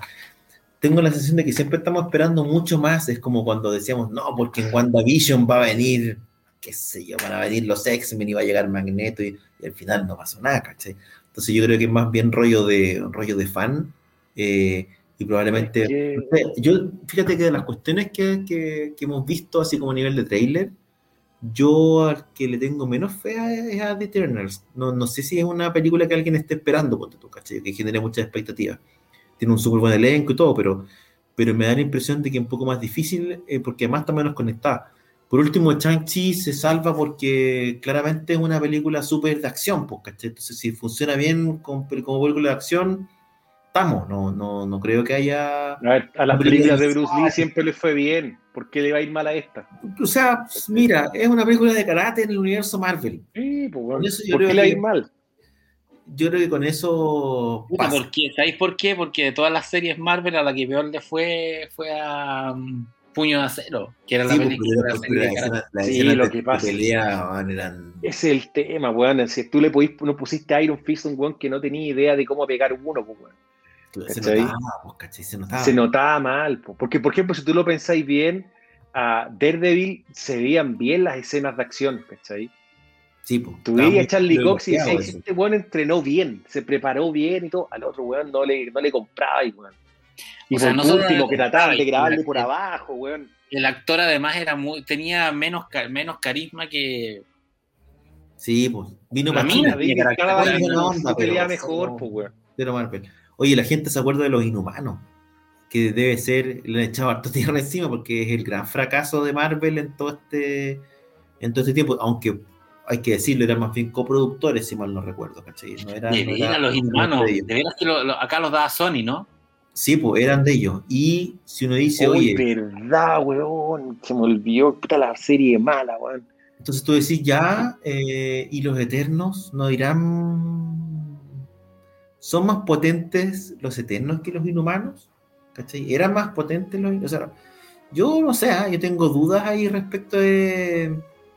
Diría que es probablemente a nivel de trailers eh, la película más débil en términos de como primer approach con la gente. Como que tú la veías y era como que no te dejaba nada, era como una, una película, una, la sinopsis de la serie turca. No, Sí, pues, de hecho, de, hecho era como una mezcla entre una teleserie turca y, y Prometeo, el, el tráiler. Sí, y, como además con los actores de Game of Thrones, entonces yo tengo la sensación de que puede ser, fíjate, Marvel siempre salva, siempre zafa de alguna manera u otra, pero da la impresión de que puede ser guatazo, fíjate. Lo que pasa es que lo que te decía, de una u otra manera la gente ya como que está acostumbrado que si es sello Marvel, pero Marvel Disney, lo que como que de una otra manera lo van a ir a ver igual. Sí, y además en pandemia. Y hay un fanbase que defiende, y hay un fanbase que defiende, bueno, así, pero vehementemente las películas, así como, bueno, no me toquen, ¿cachai? No, no pueden decir que esta película es mala o que esta cuestión anda bien, porque se, te enojan, pues, bueno. ¿cachai? Entonces, chucha, puede ser que le vaya bien, weón. Yo también lo encontré raro, todo lo encontré raro con, no hay nada en ese trailer, no hay nada en ese trailer que uno diga, oye, qué ganas de. No. Ahora, es Marvel, está en la continuidad, por lo tanto, si ponía cualquier personaje saltando la cuerda durante dos horas, la gente lo va a ver igual, ¿caché? Porque en el fondo eh, tú tiendes a no querer quedarte fuera. Y en un contexto de pandemia donde la oferta de estrenos es menor, también obviamente cualquier estreno Marvel va a ser ultra exitoso. Pero yo creo que, que, es riesgo, ¿caché? Tengo la impresión de que con, con The Eternal sí que veo riesgo por primera vez. Porque tuvo incluso los trailers de Los Guardianes de la Galaxia, aunque no conocieran los personajes, los trailers eran súper entretenidos, ¿cachai? Tenían musicondera, tenían un montón de acción. Es que eso está bien, logrado. Es que yo creo que ahí James Gunn. humor. James Gunn te vendió, puso bien los dulces donde tenía que ponerlos, ¿cachai? En el fondo, para que la gente se. Tú te, yo me acuerdo, yo no conocía a los personajes, yo nunca fui muy Marvel en general, fui más DC, digamos, en, en términos de cómic. Fui al cine, me senté con la pura, con los puros introducción de la película hasta los créditos, ya dijiste, esta película está buenísima. Estaba bien lograda, ¿cachai? Star-Lord cantando con el ratón, weón, ¿cachai? Todo un montón de cuestiones, ¡pum! Bien presentada la película.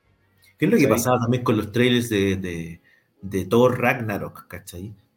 Sí, pues, weón. Te hace si tú lo pensáis bien, las dos primeras Thor, las dos guatearon, weón, dentro de todo, ¿cachai? Eran, unos- eran, unos- eran como teleseries, eran más bien Eran románticos. unos dramones, unos- unos cebolletas, dramones, una cosa medio shakespeariana. Sí, además este la, primera torre que, que pasa en un pueblo en medio de la nada que no calienta, que, que da lo mismo que lo destruyen, porque viven Sí, dos personas. ¿Cachai? Entonces, eh, claro, eh, se la juega, se transforma esta cuestión en una saga galáctica muy graciosa, ¿cachai? En una suerte de comedia de acción y funciona y hasta el trailer te, te, te dan ganas de verla, ¿cachai? Metiste música de Led Zeppelin, hiciste todo. Y tú veis el trailer de Eternals y decís, ¿por, por qué tengo que ver eso? ¿cachai? O sea, ¿cuál es la... Pues. ¿Qué es lo que me están invitando a ver? ¿Cuál es la gran atracción? No, la verdad es que ofrece súper poco. Ojalá mejore. el- el- A ver, oferta. a ver, beneficio de la duda es un teaser trailer, todavía falta el trailer, pero Sí, como teaser trailer verdad. tampoco funciona, porque te- No. como teaser trailer no te, salvo la nave al inicio, tú sí, ah, pero también una weá que he visto millones de veces. No tiene na- es el tema, en el teaser trailer no hay nada que no hayas visto antes. No, no. No. No. Entonces, claro, no dice chuta. eh, vamos a ver si la, la- si la apuesta es una buena apuesta o no, ¿cachai? Tampoco tienen, porque tienen el, el elenco de The Eternals, no son malos actores, pero no tenéis un gran actor detrás de, de, de esa película. Tampoco es que tú digáis, no, mira, es que trajeron a no sé quién a. No sé, no- no- me da impresión de que, no es, no- de que el elenco así no es de puros números uno. Igual es raro que la, la protagonista, la, la que se ve como protagonista de Eternals, más allá de la estrella, que esta actriz oriental, es la misma que salió en, en Capitana Marvel, como Minerva, como una de las cazadoras, salía vestida de azul, es la misma actriz. De hecho, yo cuando dije, yo a ella, a ella la he visto antes, porque además se, está, está con la cara azul pintada, pero es ella. En Haciendo Capitana la Marvel. gran, la gran Sí. Josh Brolin. Sí, es como. De más, pues, Pero, ahí te- weón, de- por eso, ya, ahora, me- ahora que hablábamos, me acordaba de la primera Thor, de verdad. La primera Thor es un drama lloricón. Eh, Sí, fome de un papá que no quiere heredar al hijo, eso lo hemos visto Yo- en cuántas sí, teleseries, weón, de, de Sabatini, que- weón.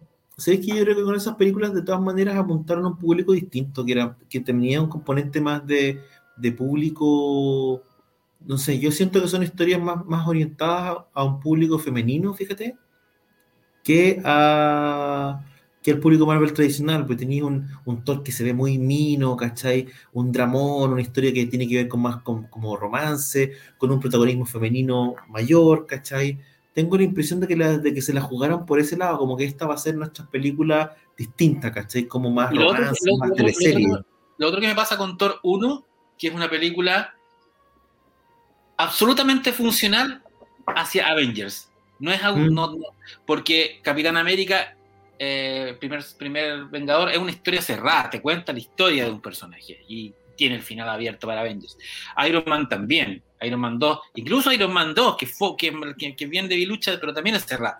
Pero Thor es, a- a- es absolutamente en función de, de Avengers. Es un prólogo para Avengers. Para presentar al villano de Avengers, para presentar al, al personaje más poderoso de Avengers, sea, el, dios, y para el fondo, y- incluso aparece Hawkeye, ¿te acuerdas que era como el... Sí, po.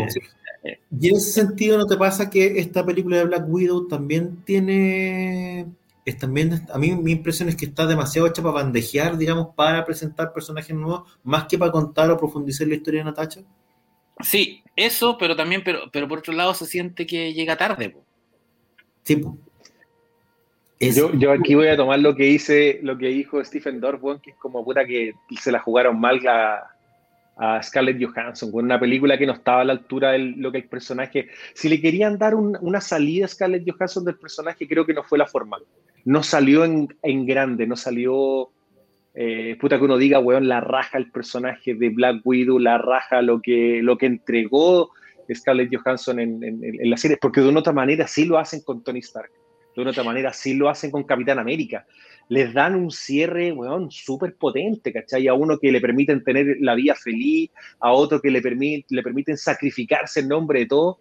pero Esta, también mira, la última película, la salida, sale, weón, sin pena ni gloria, weón.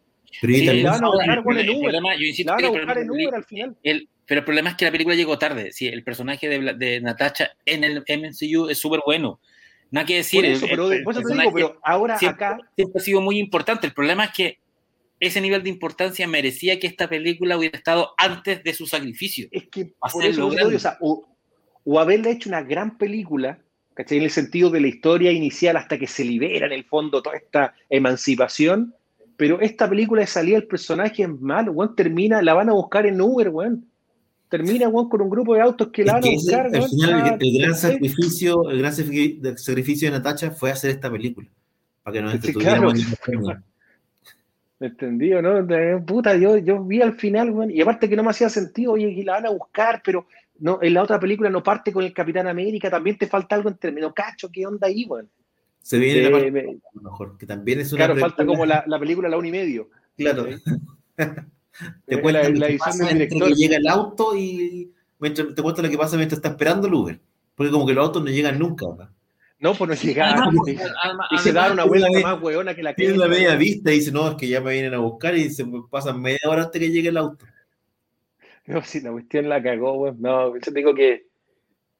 Pero si tú lo pensáis, por ejemplo, Guatazo, y es raro, weón, porque poca gente se acuerda, weón. la- A mucha gente no le gustó Iron Man 3, por ejemplo. La odiaron, weón. Era mala. ¿Cachai? Y pasa. Sí, porque, porque al final es como una- un ladrillo más en la pared nomás, pues, ¿cachai? Que es lo que pasa con varias de Iron Man, exceptuando la 1, ¿cachai? ¿Sí? Ah, no, así que las secuelas de Iron Man son grandes. No, Eh, para nada, pues, película. Iron Man 2, Ahora, ahí esta nomás. película, hay que decir su beneficio, sí. Véanla porque es una película entretenida, ¿cachai? No deja ¿Cuál? de ser una, tiene esta película. la- Sí, la sí. película Black Ahora, Widow, claro, yo te, yo te no deja diría de que ser entretenida. Yo, yo te diría que de, la- de las películas de, de los individuales de, de Marvel, las más. Las, las, las que mantienen un nivel más alto son las del Capitán América. Eh, de hecho, Winter Soldier es mejor que Primer Vengador. Y Civil War es raro porque Es muy- Ci- Civil War no es, no es- no es una película del Capitán América. Civil, War es, No, Civil War es Avengers. Es como, como Avengers No, 1 no, 1.2, bien, ¿cachai? o sea, efectivamente. claro. Iron Man sale más que el Capitán América en, en la película Capitán América Civil War. No, no, no me metan el dedo a la boca. 2.5, una wea así, pues, ¿cachai? Como dice María 2.5. Eugenia, como dice María Eugenia Barca, vean la película. Es efectivamente una película entretenida. No, Sí, sé, no, es, no es que uno vea y ¡ah! no, no, la película es entretenida, es entretenida de ver. Se pasa No, bien, y- yo lo pasé bien. Y yo, y yo quiero subrayar lo que dije al inicio. O sea, las partes buenas son muy buenas en la película. Entonces la, la levantan harto. Pero claro, no. Es que uno agradece el homenaje a Bond también, uno tiene su corazoncito ahí, ¿cachai? O sea, eso te, creo que te tocó así el alma, ¿me entendido, no? Viendo Moonraker ahí, Efectivamente, Sí, sí, a mí- a mí mi rollo es que no- bien. la película debió haber sido- bien. la película debió haber sido hecho antes y hay partes de la película, sobre todo las, las escenas de acción, más allá de los homenajes, que me parece que son, que ya lo, que, que, que se parecen demasiado a, a Born Identity, a Misión Imposible, a Capitán América, Soldado de Invierno, a como que Ahora, probablemente. un poquito claro, más de originalidad. Si ya tenías, ya, ya estabas haciendo algo, algo interesante, sobre todo con la idea, la, la idea de la familia, que la idea de la familia es buena, es súper buena. Es como, yo no me lo esperaba, no me esperaba que hubiera, había, había A Toreto le gusta esto. pero que, que Yo lo así. único, lo único en que estoy en desacuerdo es que una película de Disney que fomente la piratería, porque claramente sabemos de que las películas de Bond no están en ninguna plataforma, no tenía conexión a internet en esa casucha al medio de la nada, por lo tanto pirateó la película para ver Moonraker, güey. Yo, eso es lo único que encontré un poco grave y desnable, que no quería comentarlo, pero ya que llegó el momento, la verdad que Disney O a fomenta lo mejor la esta estaba dando, la, televisión estatal noruega. No, pues en la estaba viendo en el notebook y no te- notebook no tenía tarjeta sintonizadora, güey. Yo me fijé en ese detalle, güey. Ya, pero bueno, es como, es como la- alguien, alguien aquí habla, bueno, igual, es- igual es- alguien ponía, bueno, ¿se puede volar en helicóptero desde Budapest a Siberia? Son 5.000 No, no kilómetros. sé. No se puede. No tienen, no, los helicópteros no tienen esa autonomía. Que- autonomía, ¿no? Pues, y, y después, o O sea, a lo mejor repostó, repostó en el, a- repostó en, en el castillo volador que lo tenían camuflado como un- una copeca, una hueá Igual, así. igual está esa cuestión de, fíjate que en un momento yo lo estaba viendo la película con, mis hijos, con mi señora, y me- me- mi señora me pregunta, oye, pero espérate, ¿y Black Widow tiene o no tiene poderes? Porque en el fondo se cae de edificios, se cae del No, la helicóptero. ca- esa caída, sí, esa caída debo decirlo que. la caída del helicóptero. Y es como, Ahora, en los cómics efectivamente tiene poderes. po. O sea, tiene. este, eh, la aceleraron con, una, con un suero de, de super soldado acá se, soviético. acá se supone que no, y se exacerba la escena, porque, digámoslo, eh, son, no sé, pues, unas caídas, unas cuestiones gigantescas, donde es como si fuera Capitán América, no le pasa nada.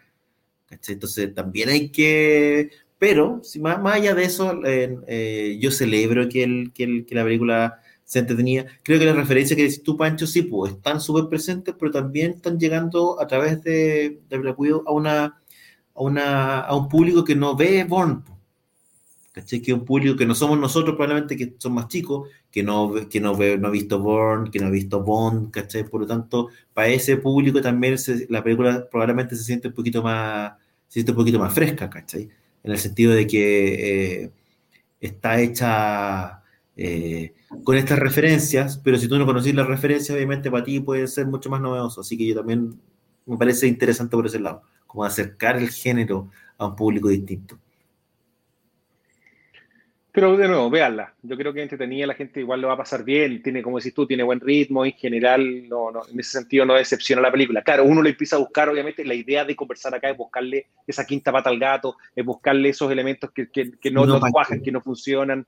Porque, puta, si no, no funcionaría. Oye, que no, te tenía bien listo, echaba a la casa. No, pues, Oye, eso no, no estamos acá. Eh, se supo que Marcos Aror va de villano de Sí. la nueva película de, de John Wick. ¿Será esta por fin la, el gran como golpe que necesita Marco para ingresar al, a las grandes películas de, de Hollywood? Pero va como el villano principal o va como el, un villano que pelea con John Wick nomás. Pues se supone que es como el villano principal, pero siempre nos dicen lo mismo. No, y aquí Marcos arregla la cuestión dos segundos, tres segundos. Claro, es que esa es la weá, pues, weón, ¿me Apareció en. Iron Fist, de hecho. Marcos Aror aparece en Iron Fist. Sí.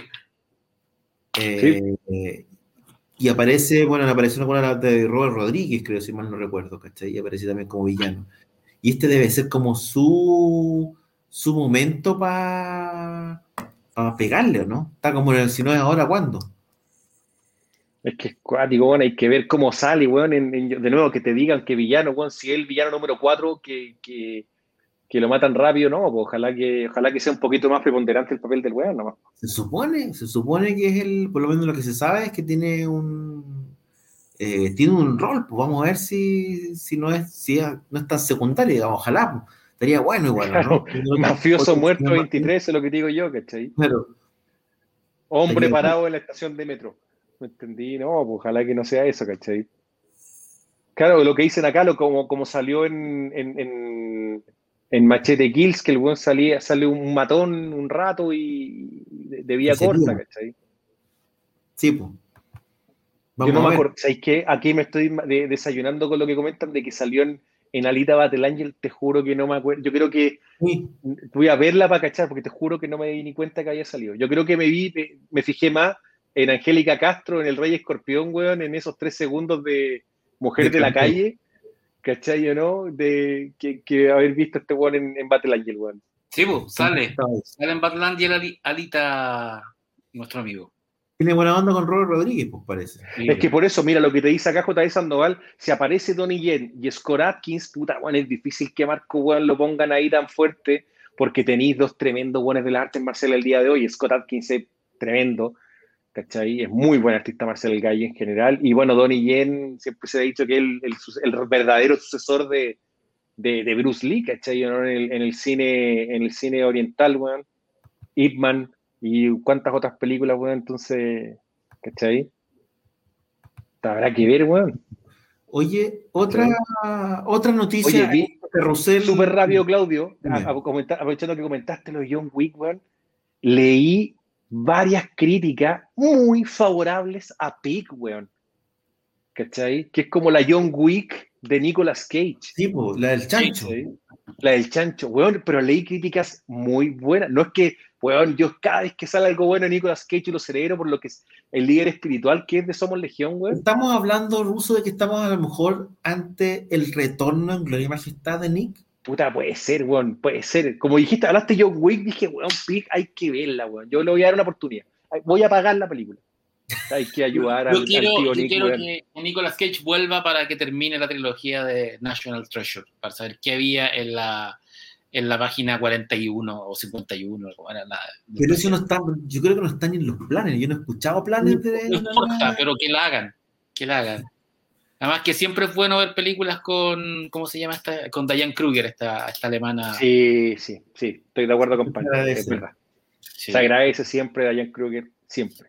Sí, debería, ser, Diane Kruger debería ser más famosa, pero está dedicada como al cine au- autoral alemán. Esto salió hace poco, que es El- un posteo de La Roca con eh, parte del set y parte de la espalda al menos del traje, de su traje de Black Adam. Dice, esta imagen de detrás de las escenas de Black Adam o detrás de Black Adam les da una, un- un- una sensación táctil de la escala masiva y el tamaño de nuestra película, dice. Eh, pueden ver además la eh, intrincada y bella textura, detalles de, la textura del, traje de cuerpo o del traje de Black Adam. Dice, este no es eh, tu típico traje de DC o Marvel lleno de músculos eh, de esponja, en el fondo. ¿sí? Oye, igual eh, lo divertido es que The Rock está tan comprometido con esta película, está pero tan es como la película de su La vida. cagó, weón. Y Yo creo que, weón, que Warner no necesita hacer eh, invertir en publicidad en esta película, en marketing. O sea, The Rock, The Rock la- la, eh, es. Yo creo que es la película de su vida. De verdad, el tipo quería hacer esta película y se las va y se las va a ingeniar para que sea un hit. De hecho, bueno. yo creo que, eh, o sea, sin ir más lejos, todos los avances, así como trailer, como este tipo de cuestiones de la película, los tira él. No los tira de ese, es él, en su cuenta personal, el que difunde la. Ahora, tiene un problema, le, falta le falta trabajar un poco más el cuello, ¿no? Sí, yo creo que le falta un poco de trabajo más. No, no está bien balanceado. No, este no está bien, no está bien balanceada esa espalda. La cago como está todo. Debe ser- No, la cagó el entrenamiento. Independiente de lo que dice la gente, esteroide, yo no sé, por lo menos lo que esa- he visto ahí, eh, el de entrenamiento que hace el bueno es bastante intensa la rutina que tiene. Y se preparó, bueno, un kilo para esta película. No voy a hablar, de nuevo, no tengo idea si se inyecta o no se inyecta, hormonas, esteroides, lo que sea, no, No. tengo idea, no lo voy a comentar. esto no te lo da la, no te lo da la inyección. Te lo da No, el o sea, este trabajo, buen el entrena, este buen, tú, tú cachai que este buen publica las rutinas y este buen entrena por lo menos tres veces al día y hace distinto, bueno, ahí te comento un poco que en la mañana, puta, por ejemplo, hace tema funcional, después empieza a trabajar el grupo muscular y toda la cuestión. Me acordé mucho, bueno, no sé si ustedes vieron el documental Pumping Iron de Arnold, que es una joya, si no lo han visto, véanlo, Ya, que es muy bueno. ¿Cachai? Anotado. Eh, y, este, y este weón eh, acá te muestra cómo hace el entrenamiento y que, ah, weón, de verdad el weón no va a tener traje con relleno muscular, que puta, Diego Gal se agradece, porque de repente se ven mal los trajes, weón, cuando tienen demasiado relleno, No. ¿cachai? El, el que es conocido por el tema del relleno es Chazam, po, el traje del actor de, Sí, de Chazam. Zachary Levi no es grande. No, pues tuvo que ponerse un traje lleno de músculos, ¿cachai? Porque ahora en la segunda película está un poquito más trabajado, pero para la primera no tenía cero. Eh, y, en- y en comparación, digamos, el amigo Dwayne eh, no necesita mucho. Yo creo que de hecho No. el traje de él más bien es medio translúcido. Sí, eso te iba a decir, es súper delgado para efectivamente para destacar los músculos que ya tiene, más que para rellenarle sí, algo. mostraba, el weón mostraba las fotos, porque ahí, ahí mostraban escenas donde el weón no va, le, hay partes donde va a tener el traje y otras que también ocupan un traje CGI, y mostraban el weón, digamos, a puta torso desnudo, ¿cachai? Y no solamente con los puntos verdes para poder ubicar después digitalmente el traje, ¿cachai? Nada más, el weón no, no, puta, mostraba que no necesitaba nada más, que bien por el weón, ¿cachai? Que, que puta, que pudo entrenar y, y llegar a presentarse a ese nivel, ¿cachai? ¿No será ruso que hizo la película en pelota y en el fondo le la modela del traje? Pues? Así a lo, a lo base- yo creo que este weón podría haber sido, ¿cómo se llama? Doctor Manhattan, weón, de repente, ¿cachai? ¿no? Sí, de- Lo pintan azul, lo pintan azul y chao nomás, pues. ¿No será que hizo una película completamente desnudo y le están poniendo como la película de, como el traje de Linterna Verde que se hizo todo después? Claro, que sea todo digital. Como qué, mal mal. Qué horrible era ese traje. Era terrible, Ah, weón, demasiado malo. completamente mala idea. Oye, a propósito, de, realmente a malo, propósito de DC, el fin de semana le vi un pedacito de Justice League eh, Snyder Cut en blanco y negro y eh, no. ¿No? ¿Te desencantaste, Pancho, de, esa, de ese no, filme? No, es que no. ¿Para qué? Si es una película sí, bueno, ¿cómo, cómo, ¿Cómo fue esa escena de la olfateada de chaleco en blanco y negro? ¿Gana? No, pierde? si no, llegué, no, si vi el inicio nomás. Vi. Ah, vi la- hasta, hasta antes de la olfa- del, del, del- hasta la llegada de, de Bruno a. a ¿cómo Vio cuando llama? agarró el chaleco y paró. Claro. Qué, qué, qué cuática esa escena, weón. Se pierde, se pierde esa escena así del color del chaleco, en realidad. Mm. Sí, se, se pierde el aire, como el, el, el vaho que sale, bueno, no se ve tan bien. ¿Cachai? Y todos cantando No, así como tenía. Oh. Oye, yo también, yo debo decir, bueno, que puta, vi eh, que no la había visto hace tiempo y me di la, la, la baja de ver Superman 2, Donner Scott, weón. con- no, pero es que hay una jugada de continuidad como peor que película de Jackie Chan, weón. Sí, ¿no es cierto? Es heavy. El pelo, weón, y, y al final, el final no tiene nada, weón, el final no tiene nada que ver, weón. Está, está mal hecho, está mal armado, weón. Que, que lata, weón, que le hayan puesto el nombre de Donner ahí, weón, y, y- y entregaron ese producto, weón. Que eh, hasta alguna parte funciona y después lo matan totalmente, weón. ¿Y por qué no estará la, Armado. la- la- ¿por qué no estará la versión la versión oficial? No está, no, No, está, claro. no está. De hecho, yo no cachaba, mira, si tú te metís en, métete por ejemplo en el, en el Apple Store para, para, y búscate Superman. Yo no cachaba, tienen Superman 2, tienen Superman 2 Director's Cut y tienen Superman 2 Donner's Cut. Yo Sí. no cacho la Superman 2 Director's Cut, no tengo idea, no, creo que nunca la he visto, no Ah, sé qué ¿sabes por diferencia qué? tiene. Creo, tengo la sensación, no estoy seguro, pero eh, tengo la sensación de que tiene que ver con el corte de televisión eh, que se hacía en esa época, que son más largos, efectivamente, porque Es que eso quiero cachar qué onda. el corte teatral y, la- y el- y en la tele en Estados Unidos emitían unas versiones más largas. Y eso puede ser el, el Director's Cut. Eso, eso quiero cachar. Porque Superman 1 Special Edition, que es la que tienen en, el- en la plataforma, claro, tiene algunas escenas más largas, sobre todo las interacciones con Llorel, ¿cachai?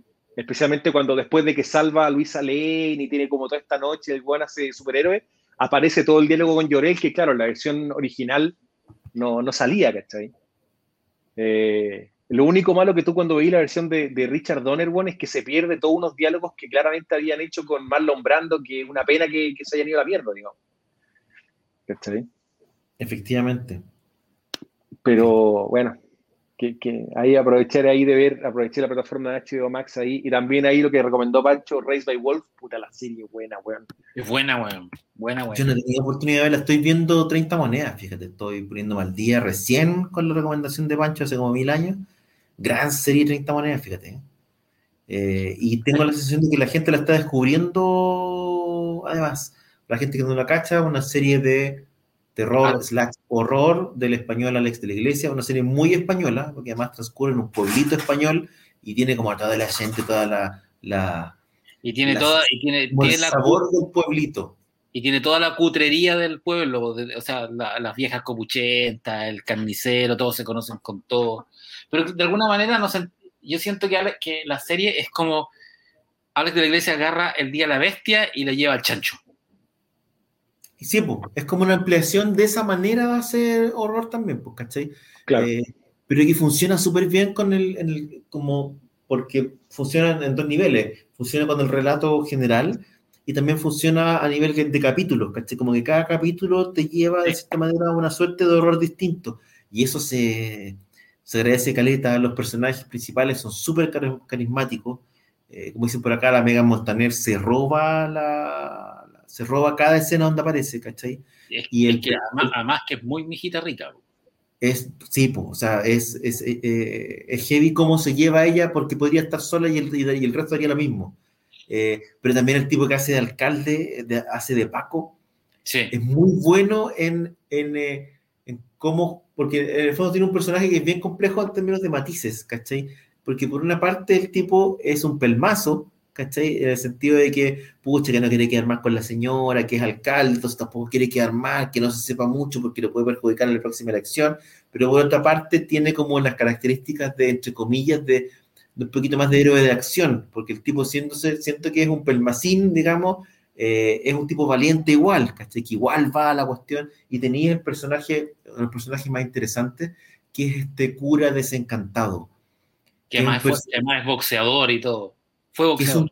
Es un, tipo de personaje que, que, a mí me parece especialmente atractivo, como esto, como el tipo que ya no cree, ¿cachai? Como el tipo que, eh, que todo el mundo espera algo de él, que el tipo ya no es capaz de darlo. Me acordaba del, del, cura de, de, Mel Gibson en eh, Señales, ¿cachai? Como estos ah. tipos que, eh, que tuvieron un hecho tan traumático. Traumático que pierden como su esencia, pierden su creencia y de cierta manera como que todo el mundo les pide que sigan funcionando como lo hacían antes y no son capaces. Entonces tienen un, tiene, como esa cosa, una, una buena, me, parece una buena serie y me parece que además que la premisa es muy, muy interesante, muy entretenida. El tema de, estas, de las monedas en el fondo de eh, que los romanos le pasaron a Judas y, y, y, cómo eso se asocia además a una suerte de cofradía o qué sé yo, eh, eclesial, qué sé yo. no, y la, la, secuencia de crédito además muy buena.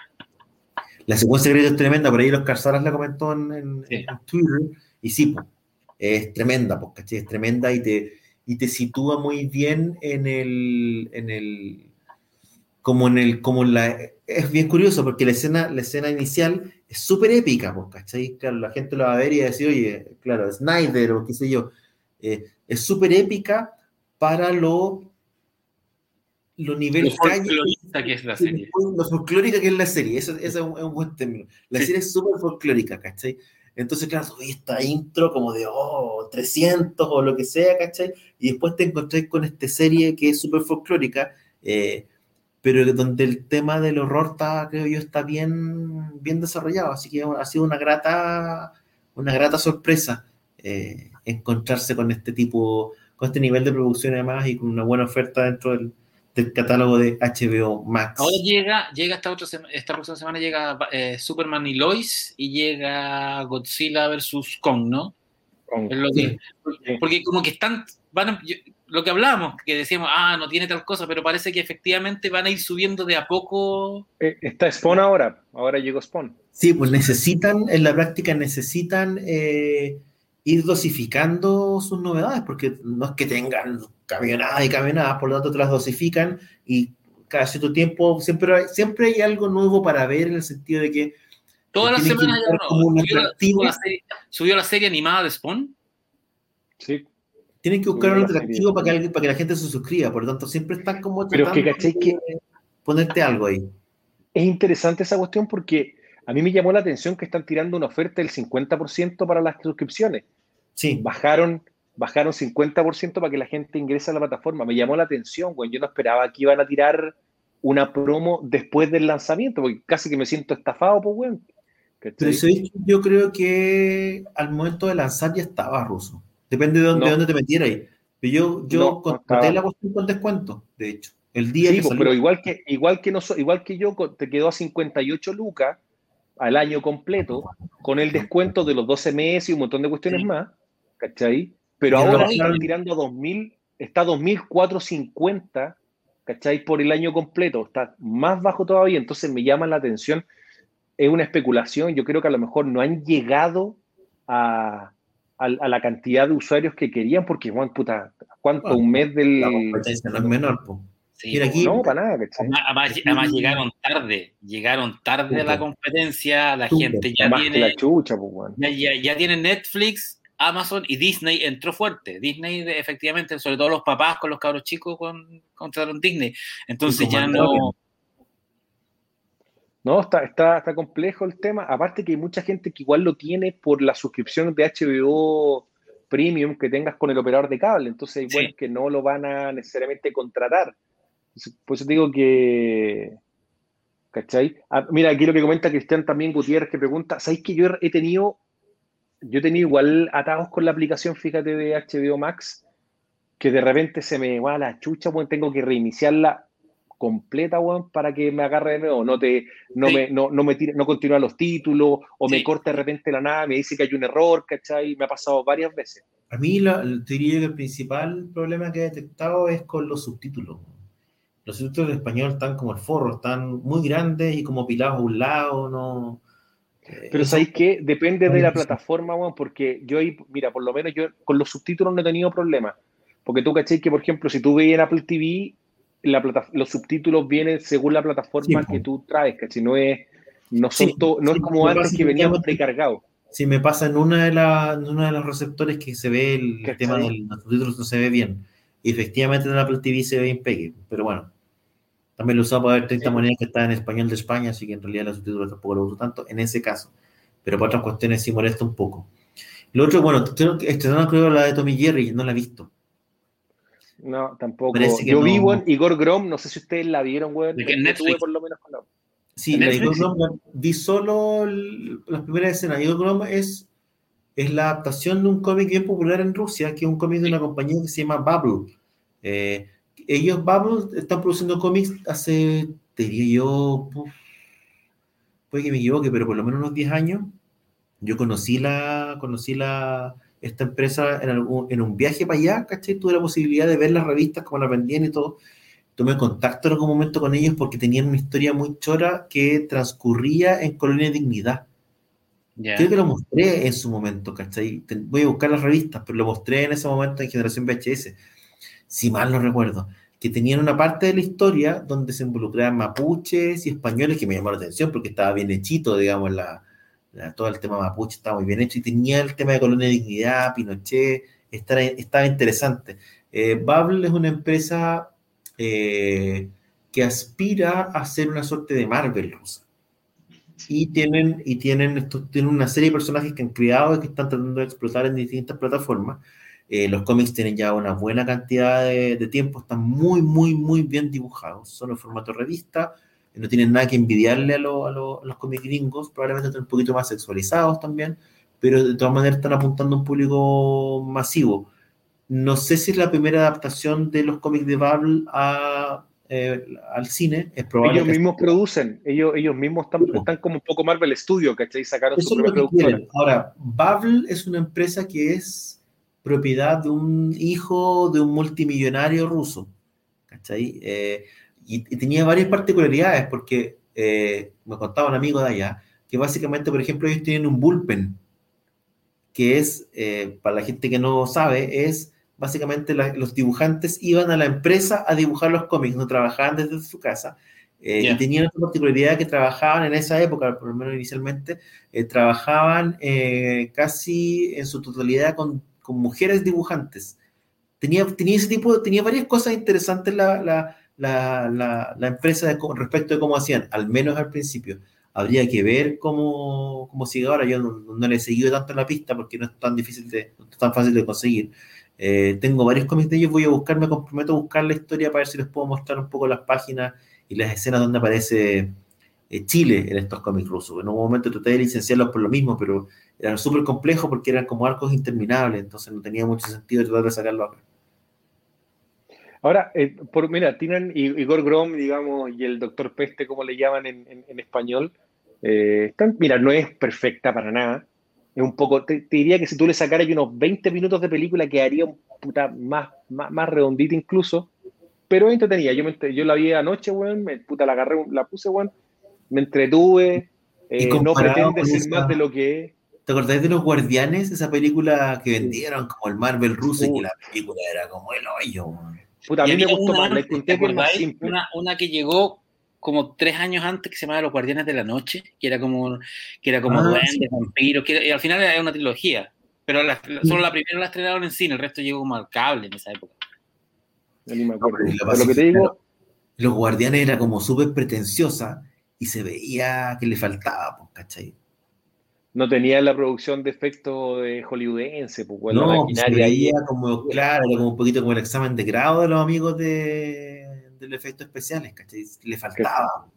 No, acá, acá es distinta la película, es una película un poquito más a nivel calle, de este, de este policía, ¿cachai? Que son los, es, un, es un típico cliché, ¿no es cierto? El policía que trabaja solo, que rompe las reglas, ¿me entendí? Pero funciona todavía, eh, me entretuve, ¿cachai? no, no, es más pretenciosa que eso, ¿cachai? Eh, los giros son dentro de todo igual predecibles de la película, tú te das cuenta de varios elementos, pero, de alguna otra manera, no sé, a mí me, funcionó bien. ¿Cachai? Me, me, como te digo, me la encontré un poquito larga, me, sobraron 15 minutos de película que se lo hubiese cortado y se quedado, pero incluso mejor. Eh, pero tiene cosas que igual vale la pena, digamos, rescatar, la dinámica que tiene él o que va desarrollando con, con los personajes secundarios, con esta periodista que tiene. Eh, entretenido, ¿cachai? Por lo menos yo me... Acordando el que tenía cabeza de oso. Sí, sí pues la película, es que esa película era de verdad, era bien corneta y que, ¿te acordáis que nosotros nos habían invitado si la queríamos promocionar cuando todavía estábamos sí, porque se lanzó con, con bombo y platillo, se lanzó con la Comic Con. Esa película trajeron, la trajeron de BF, ¿no? ¿Cómo? Era, fueron los, eran los de BF los que traían esa película, me acuerdo, ¿no? Sí, sí, quisieron hacer una, quisieron hacer una, quisieron tener su propio Marvel, así como habían tenido con Crepúsculo, que Crepúsculo básicamente es la que salvó a BF durante años. Y sí, pues la lanzaron, las, la presentó, de hecho la presentaron, parece que Lama y Salfate en, en eh, por lo menos en Lama me acuerdo, en la en una Comic Con. En, Comic Con. Sí. ¿Cachai? Como un gran evento gran y la película era ahí nomás. Nos pusimos todo el cariño igual porque los amigos de BF eran muy buena onda con nosotros, con el programa. Sí, súper bien, ¿cachai? De hecho, BF fue, fue uno de los pocas empresas que nos apoyó con la, en nuestro evento Generación VHS Fest. ¿Verdad? ¿Te acordáis? Verdad, toda la razón, me acuerdo. Ah, esa vez, pues los amigos eran súper rajados, les encantaba el programa, nos pasaban entradas para regalar, hacíamos concursos, todo. De las pocas empresas que confiaron en, eh, en, esta iniciativa. De hecho, tengo unas entradas para Crepúsculo, si alguien las quiere, no sé si la pueden ver algo, pero tengo unas guardadas ahí que me quedaron. pero ¿Ustedes cachan la historia de Crepúsculo? Con, ¿por, qué, ¿Por qué Crepúsculo es de BF y no es de Warner? ¿Por qué? Porque, Crepúsculo, es Warner, siempre fue Warner y en Chile fue BF.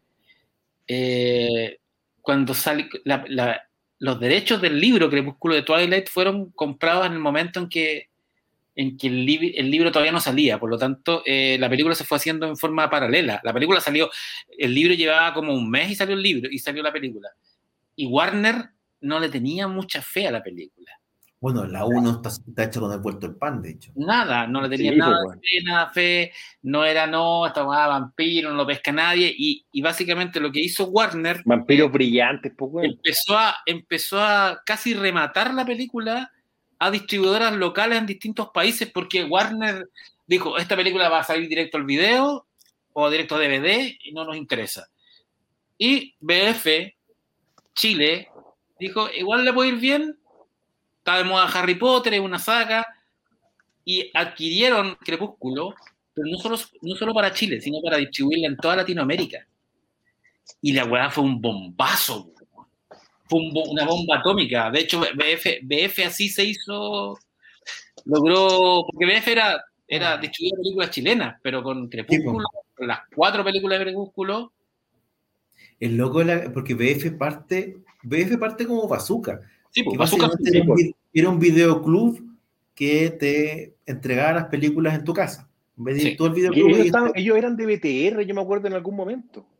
Pase parte como Bazooka y, sí, y después BF, que era la división menor, entre comillas, y se reconvierte en esta que se transforma, que parte como distribuidora y termina como productora. Ahora BF es una productora, producen películas. Exacto, mira, no, Bazooka nace, nace como Bazooka, que era este videoclub a tu casa.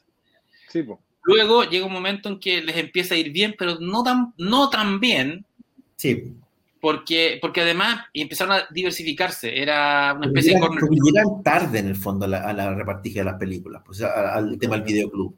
Sí, y era. No, y además era. Mm, eh, empezaron a, diversificarse, podíais pedir comida y todo. El problema de Azúcar era que después teníais que devolver las películas, porque no te las iban a buscar a la casa. Entonces y tenéis que buscar lugares donde volver. Entonces, ¿qué pasa? Que de repente eh, comienzan a meterse en el, en, el, en el, tema del on demand y ellos le, y ellos le venden en la base de on demand a BTR y ahí BTR compra un porcentaje de bazooka y se divide, pues, se divide en BF, que es la distribuidora de cine, y, y, y Bazooka. Que queda, y después lo único que queda hoy día es BF, que es la distribuidora de cine.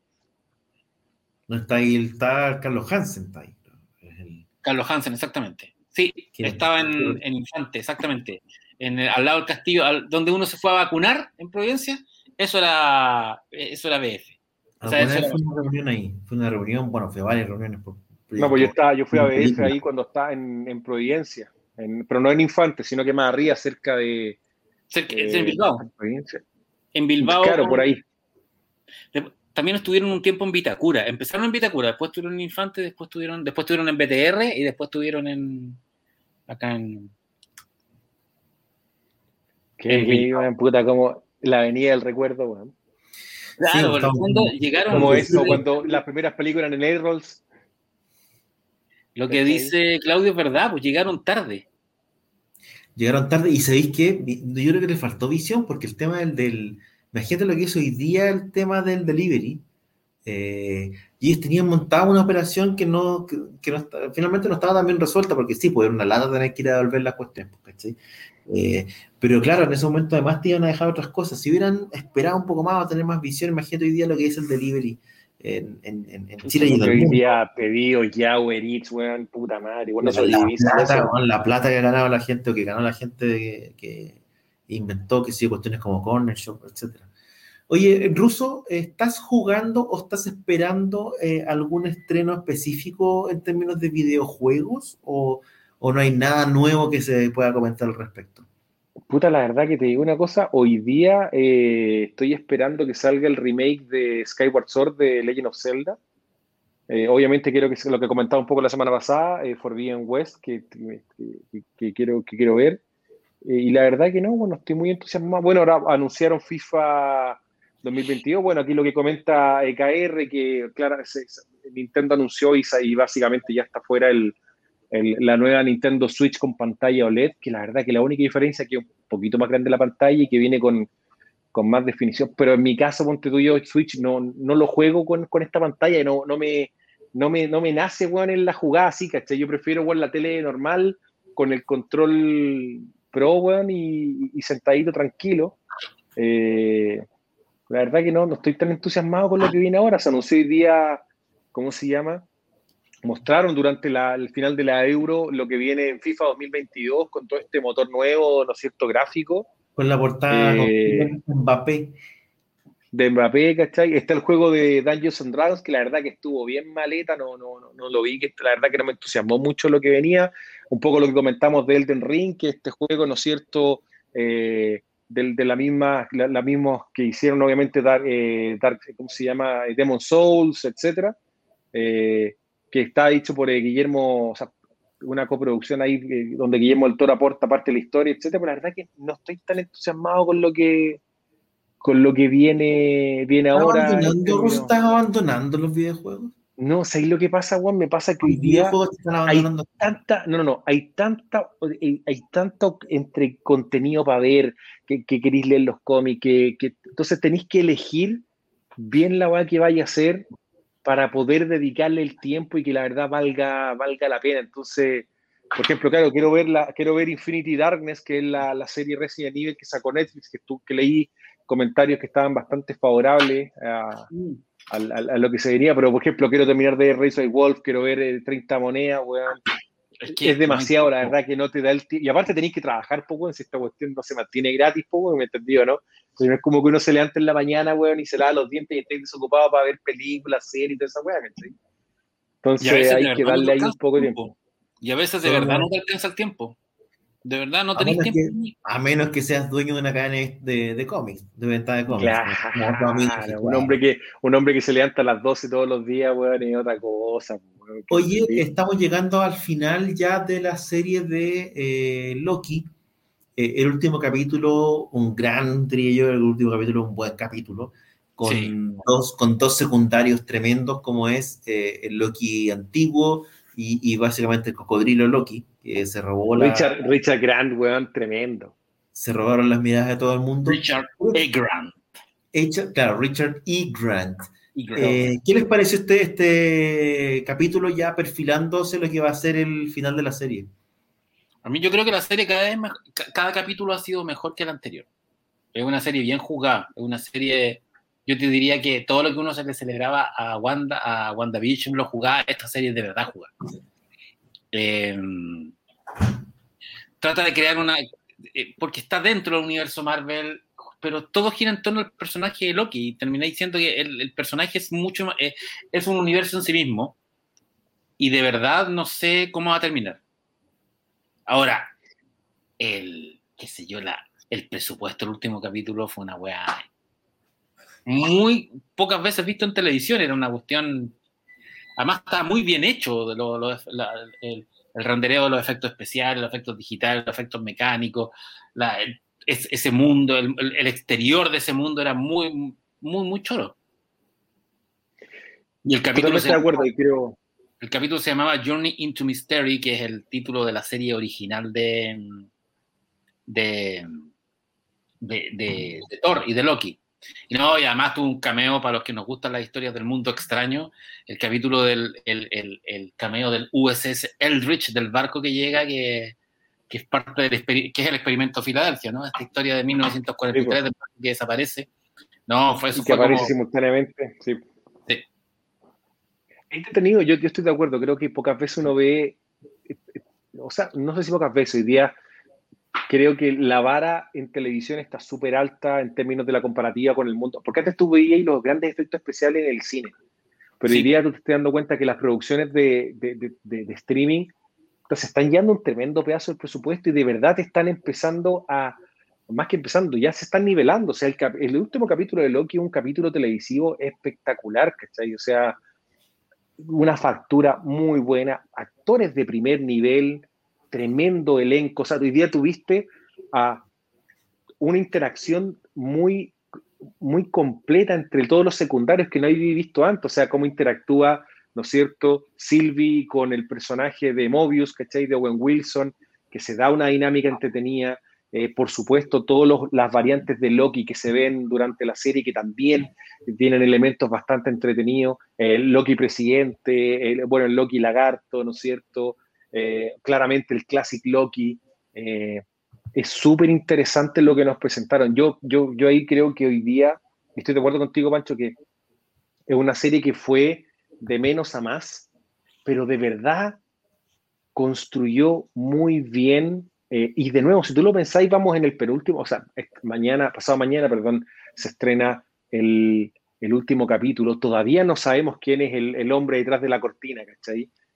Sin embargo, es menos doloroso o, te complica menos de lo que te pasaba un poco con WandaVision, de, de saber quién había detrás de, de, nuevo también quién estaba detrás de, la cortina moviendo, moviendo los hilos, ¿cachai? Yo creo que acá es como que se ha hecho de manera un poco más, más gratificante, ¿entendí? De una otra forma. Entonces llegáis, tenéis una buena expectativa de lo que vaya a pasar y claramente, puta, no hay nada que decir, Tom Hiddleston y todos son tremendos actores, ¿cachai? O sea, de verdad una serie bien lograda en ese sentido. No está soportada solamente en el efecto visual, sino que está soportada en una tremenda construcción de personajes.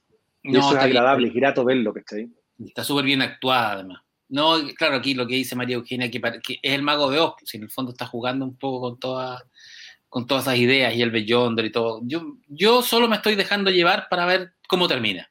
Porque la serie solo crece, crece, crece, la Plata, la plata que le metieron a, a la serie Hablábamos hace, un rato atrás, hablábamos de, lo que pasó con Inhumans, ¿cachai? Y cómo de cierta manera la gente eh, castigaba a la serie, más allá de, los, de, los, de, la trama y todo, la castigaba por la factura. Eh, de cierta manera tú seteas un estándar, eh, que lo seteaste en el cine, y necesitas ver que los otros productos, que los otros carros del tren, digamos, tengan el mismo estándar la gente castiga mucho si algo se ve pobre, si algo se ve mal hecho, si algo tiene un elenco o rasca, qué sé yo. Por tanto, eh, no tenéis como un estándar que ya no podéis bajar, ¿cachai? La gente, si volvía a ser un Inhumans, voy a volver a guatear. Tenéis que ir con todo. Eso implica que, claro, que en el, caso de Loki, el, ir con todo es hey, o sea, se nota, y se nota no solamente en la cantidad de plata que, que tú estás viendo en pantalla en términos de, de de elenco, qué sé yo, eh, se nota en propuesta. Yo te diría que la propuesta no es mezquina. No es mezquina en el diseño de un planeta distinto, no es mezquina cuando te muestran un, colapso de una civilización, no es mezquina cuando te crean un, un, ser gigante, pero además no es mezquina en detalles que te hablan de cariño y artesanía por tu producto. No es mezquina en poner el helicóptero de Thanos, ¿cachai?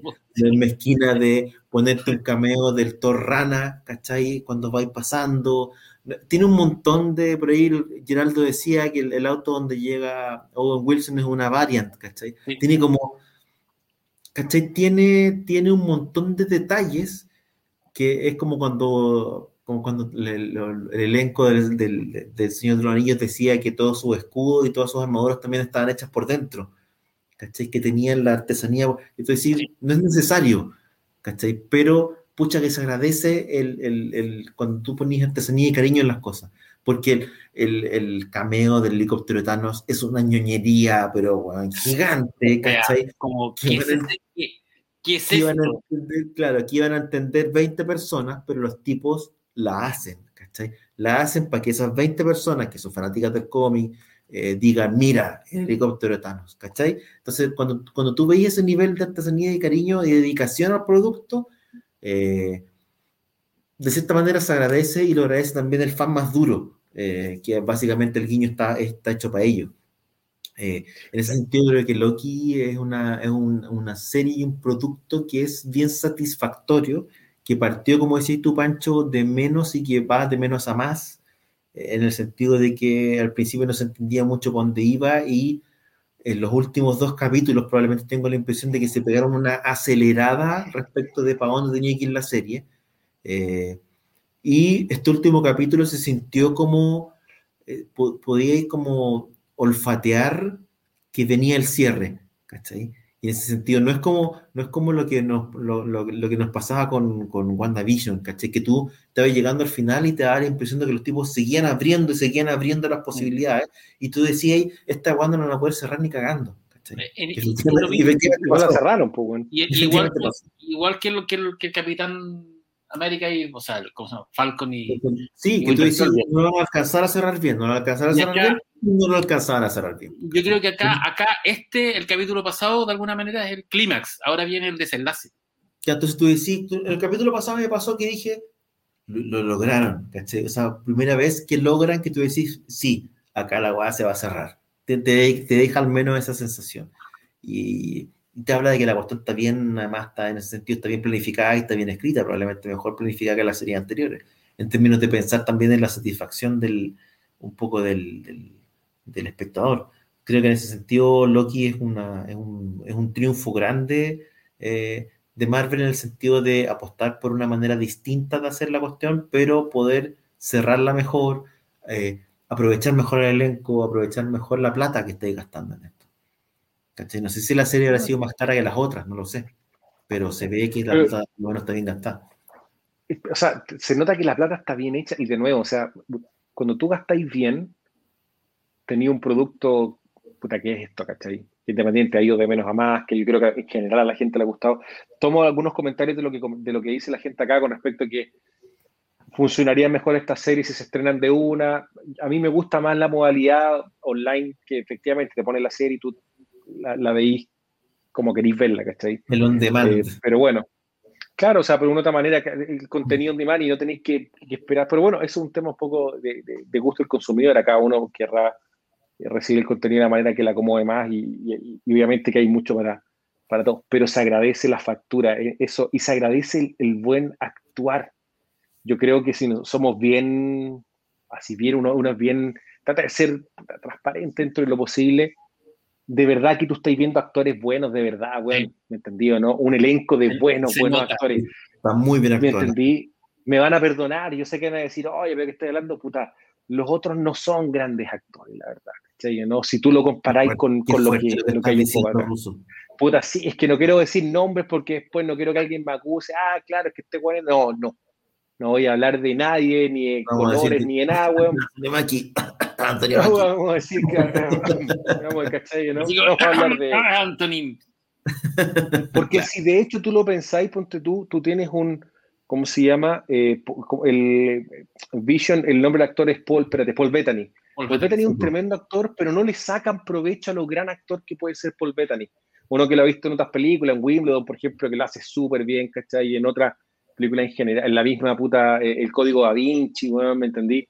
Eh, Acá no le sacaron provecho. El corazón de caballero, ¿te acordáis que era el. Era claro, porque el corazón de caballero era muy. En cambio, en cambio, Tom Hiddleston sí, weón, le sacan provecho a él, le sacan provecho a Owen Wilson. Incluso a Sofía Di Martino, que es la, actriz que hace de Sylvie, también lo hace bien. Me llama la atención, yo estaba viendo y decía, puta, esta cabra lo hace muy, muy, bien, weón. ¿Cachai? Eh, puta, miré un poco para el lado y la verdad que no es tan así. Como que lo que me pasa un poco es que Loki me está matando más los otros productos de antes. Como que tendría a ser un poquito más duro en ese sentido con la otra. Decir, chucha, weón, sé que le faltó harto y, un poco para mí lo que me pasa es que le pega mucho a WandaVision. A mí me ocurre eso, ¿cachai? Creo que le pega mucho. Es que son eh, parecidos. Siento que son personajes, claro, personajes relativamente parecidos, que, que, viven en la magia, ¿cachai? Sí. es una serie que tiene, buena, tiene un alma y un corazón bien expuesto y que están bien, está bien hecha, bien, bien lograda la evolución de Loki, a pesar de que uno siempre tiene las dudas de que será toda una, una charada o no, pero pero claro, meter a Richard E. Grant en, ese, en un capítulo nomás, ¿cachai? Y lucirlo y aprovecharlo al máximo, genial. Eh, la, meter, meter un Loki lagarto, ¿cachai? O sea, ese tipo, ese tipo de detalles que al final hace que todo el mundo después termine hablando del Loki lagarto, ¿cachai? Eso es cuando entendís muy bien tu producto y entendís muy bien las posibilidades que te da y, y conocís también harto a tu, a tu público, ¿cachai? Entonces, ese tipo de cuestiones uno, uno las celebra. ¿cachai? Como decir, sabéis que estos, estos locos de verdad hicieron la pega y le hicieron bien, puta, gracias. ¿Cachai? Es como a nivel de... Es, agradable y, de nuevo, lamentablemente te hace mirar. Aquí la gente comentaba de Richard y Grant en, en, Warlock, sí, pues efectivamente, pues con ahí con Julian Sands, o sea, puta película entretenida que uno miraba en los 80 y que a lo mejor en algún momento podríamos hablar de, de toda la, la saga del, de, de, de, Warlock, que puta, eh, es cine B, pero que uno tomaría entretenía bastante. ¿cachai? Eh, y se robó, se roba parte del en general las interacciones. Pues ¿A dónde uno va cuando dice puta que se agradece cuando tenéis buenos actores y que los gallos entienden su arte, ¿me entendí? Las interacciones de cada personaje están bien logradas, weón, ¿cachai? No se siente que estén pasados, no se siente que alguien le dio una vuelta de tuerca adicional a lo que tenía que hacer. Están en la medida justa. Es agradable verlo. Nadie dice que sea perfecto, pero es agradable verlo. Se, se de verdad un capítulo que te deja llenito. Richard y Grant sale en Drácula también, ¿no? Sí, pues es el doctor, es el doctor Seward de Drácula. ¿Cachai? El psiquiatra que tiene a Renfield ahí capturado, ¿cachai? Y, aparte que aparece, bueno, también en, la película Halcón con, como que decíamos, con, eh, ¿cómo se llama? Eh, ay, con esta película, puta, ¿cómo se llama? Ah, chucha filo, me voy a acordar. Con Dani Ayelo, weón, con Bruce Willis, ¿cachai? Ah, ¿no? Que esta película cuando pone el ladrón. Hudson Hawk. Claro, ¿cachai? que, se roba, que se roba objetos de Leonardo da Vinci. De Leonardo da Vinci para poder justamente hacer alquimia y él está casado con Minerva, ¿cachai? ¿no? Y puta, una película comedia de, de Bruce Willis, pues, Oye, mira, aquí alguien recuerda a Paul Bettany en Legión de Ángeles que está en, en HBO, en HBO Max está Legión de Ángeles. Así es.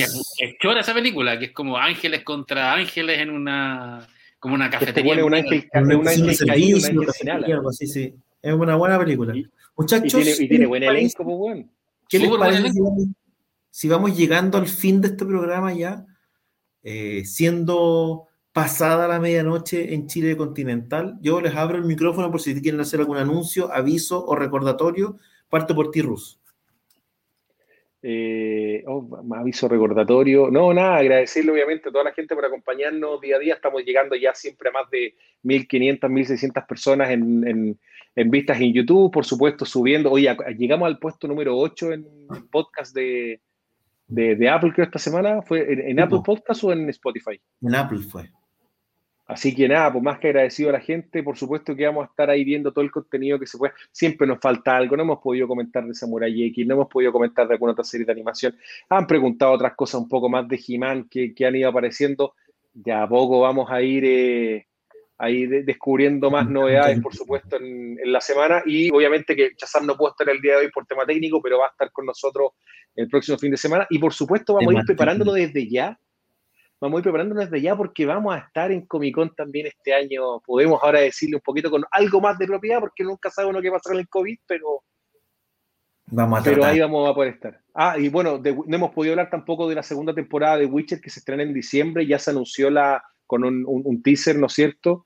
Eh, y podemos comentar un poquito más también de, de, de Witcher que viene con una serie, un anime, y va a venir aparte con la segunda temporada todo en Netflix. Así es. Pancho, ¿algún anuncio, saludo? No, saludos nomás, gracias por los saludos de cumpleaños. Eh, y claro, se nos vienen hartas cosas ahora. Se nos viene el Evangelion, la nueva Rebuild, ahora en Amazon. En Amazon, que, va- que es la, va a terminar, termina todo. Y yo creo que Master of the Universe va a implicar un especial de. Más que esa semana se estrena Master of the Universe y Transformer, eh, el cierre de la trilogía Cyber, eh, Cybertron. Entonces va a ser como un, va a ser como un fin de semana ochentero. Lo que vamos a tener. Yo voy, voy a sacar la colección, saquemos las colecciones Falta- así, de Master of the Universe. solo, claro, falta solo el especial de J. Joe para, estar- para que estemos listos. Ah, ojo, y Oye, eh, anunciaron que se vienen los Silverhawks. Sí, Eso te iba a decir, no alcanzamos a hablar de eso. Con los mismos gallos que producen, eh, creo que de Toys That Made Us, ¿o no? Una de estas series de Netflix. Es la misma gente que produce The Toy That Made Us, efectivamente. ¿Cachai? Vamos a conversarlo Nacel, Nacel Studio. Durante la próxima eh, emisión podemos ahondar un poco más en los, en los o repasar los Silverhawks, porque en realidad ya hemos conversado algunas veces. No, y ver también, y ver también qué otras series deberían hacer un vo- volver de estas antiguas, ¿cuál? Podríamos hacer una encuesta en la semana y Visionaries, comentarlo. Magical Light. Hay una corriente de pensamiento que habla de los Visionaries, que fue una serie. A mí me gustaría los Centuriones, pero bueno, lo podemos conversar. viejo, weón. Lo podemos conversar como gran tema eh, Los dentro del Centuriones próximo era como- programa. en, en español era como Poder Supremo, pero en- en- originalmente Sí, era po. Poder Ex- Power Extreme. Era en, en Power Extreme. con, la, con X. El poder supremo del hombre y la máquina. La estación espacial Skybolt, viejo, cristal, que estaba sentada ahí arriba. Una gran serie, una gran serie que hizo mono. O sea que- Era mejor. Sí, un y tenían- mejor, partieron con tres y al final eran seis, pues, weón, porque Sí. después llegaron otros. ¿Cachai? Merecía mejor destino, mejor una, porque sí, una duración más larga. Jake bueno. Rowell, espérate, era Jake Rowell, Ace McCloud y Max Ray. Sí, ¿cachai? Ma- Eso Ace eh, Ace eran, como, nombres que eran, porque Max Ray es mantarraya po, de agua, Ace McCloud as de las nubes y Jake Rockwell es como de puta roca. De las rocas, pues. Y creados y creados por grandes personalidades del cómic, y además vamos a estar conversando sobre Sí, pues, weón, de Jack Kirby participó ahí. Así eh, es, Vamos a estar conversando de eso en una próxima emisión de eh, Somos Legión, muchachos. y Yo les agradezco su presencia, Ruso Pancho, hoy día. Le agradezco a la gente que nos sigue siempre, a la gente que deja sus likes en este video, a la gente que nos escucha en Spotify, que nos escucha en, en Apple Podcast. Un saludo también a, a mi colega y socio Geraldo. Esta semana se anunció la publicación de El último detective en italiano eh, en la plataforma Yundo, está entre los más leídos, así que estamos muy contentos. Estamos viendo, probablemente vamos a, vamos a tener más noticias sobre eso. Los invito a que compren cómics en accioncomics.cl y que compren cómics también en Chazam. eh, comics.cl que vayan a las tiendas del buen Daniel, conversen con él, lo saluden, lo insulten, él le encanta eso, lo abracen, lo besen, siempre distancia Ponga sus likes. Siempre con distancia social, eh, y lean, compren eh, historietas chilenas especialmente, eh, compren también obviamente Los Fantasmas de Pinochet que la está rompiendo. Nos vemos nosotros en una próxima ocasión, eh, en un nuevo capítulo de Somos Legión y como siempre, obviamente, como corresponde, nos despedimos diciéndoles Matt Damon. Matt Matt Damon. Damon. Déjenos un like, Matt Damon, déjenos Matt like. Damon. Hola amigos, en el programa de hoy aprendimos que no hay nada mejor que reunirnos un rato a conversar de cine, televisión, cómics y las cosas que más nos gustan, especialmente en los momentos más difíciles. Los esperamos en un próximo capítulo de Somos Legión, para más risas, sana alegría y entretención. Y recuerda que, por el poder de Grayskull, tú también tienes el poder. Hasta la próxima.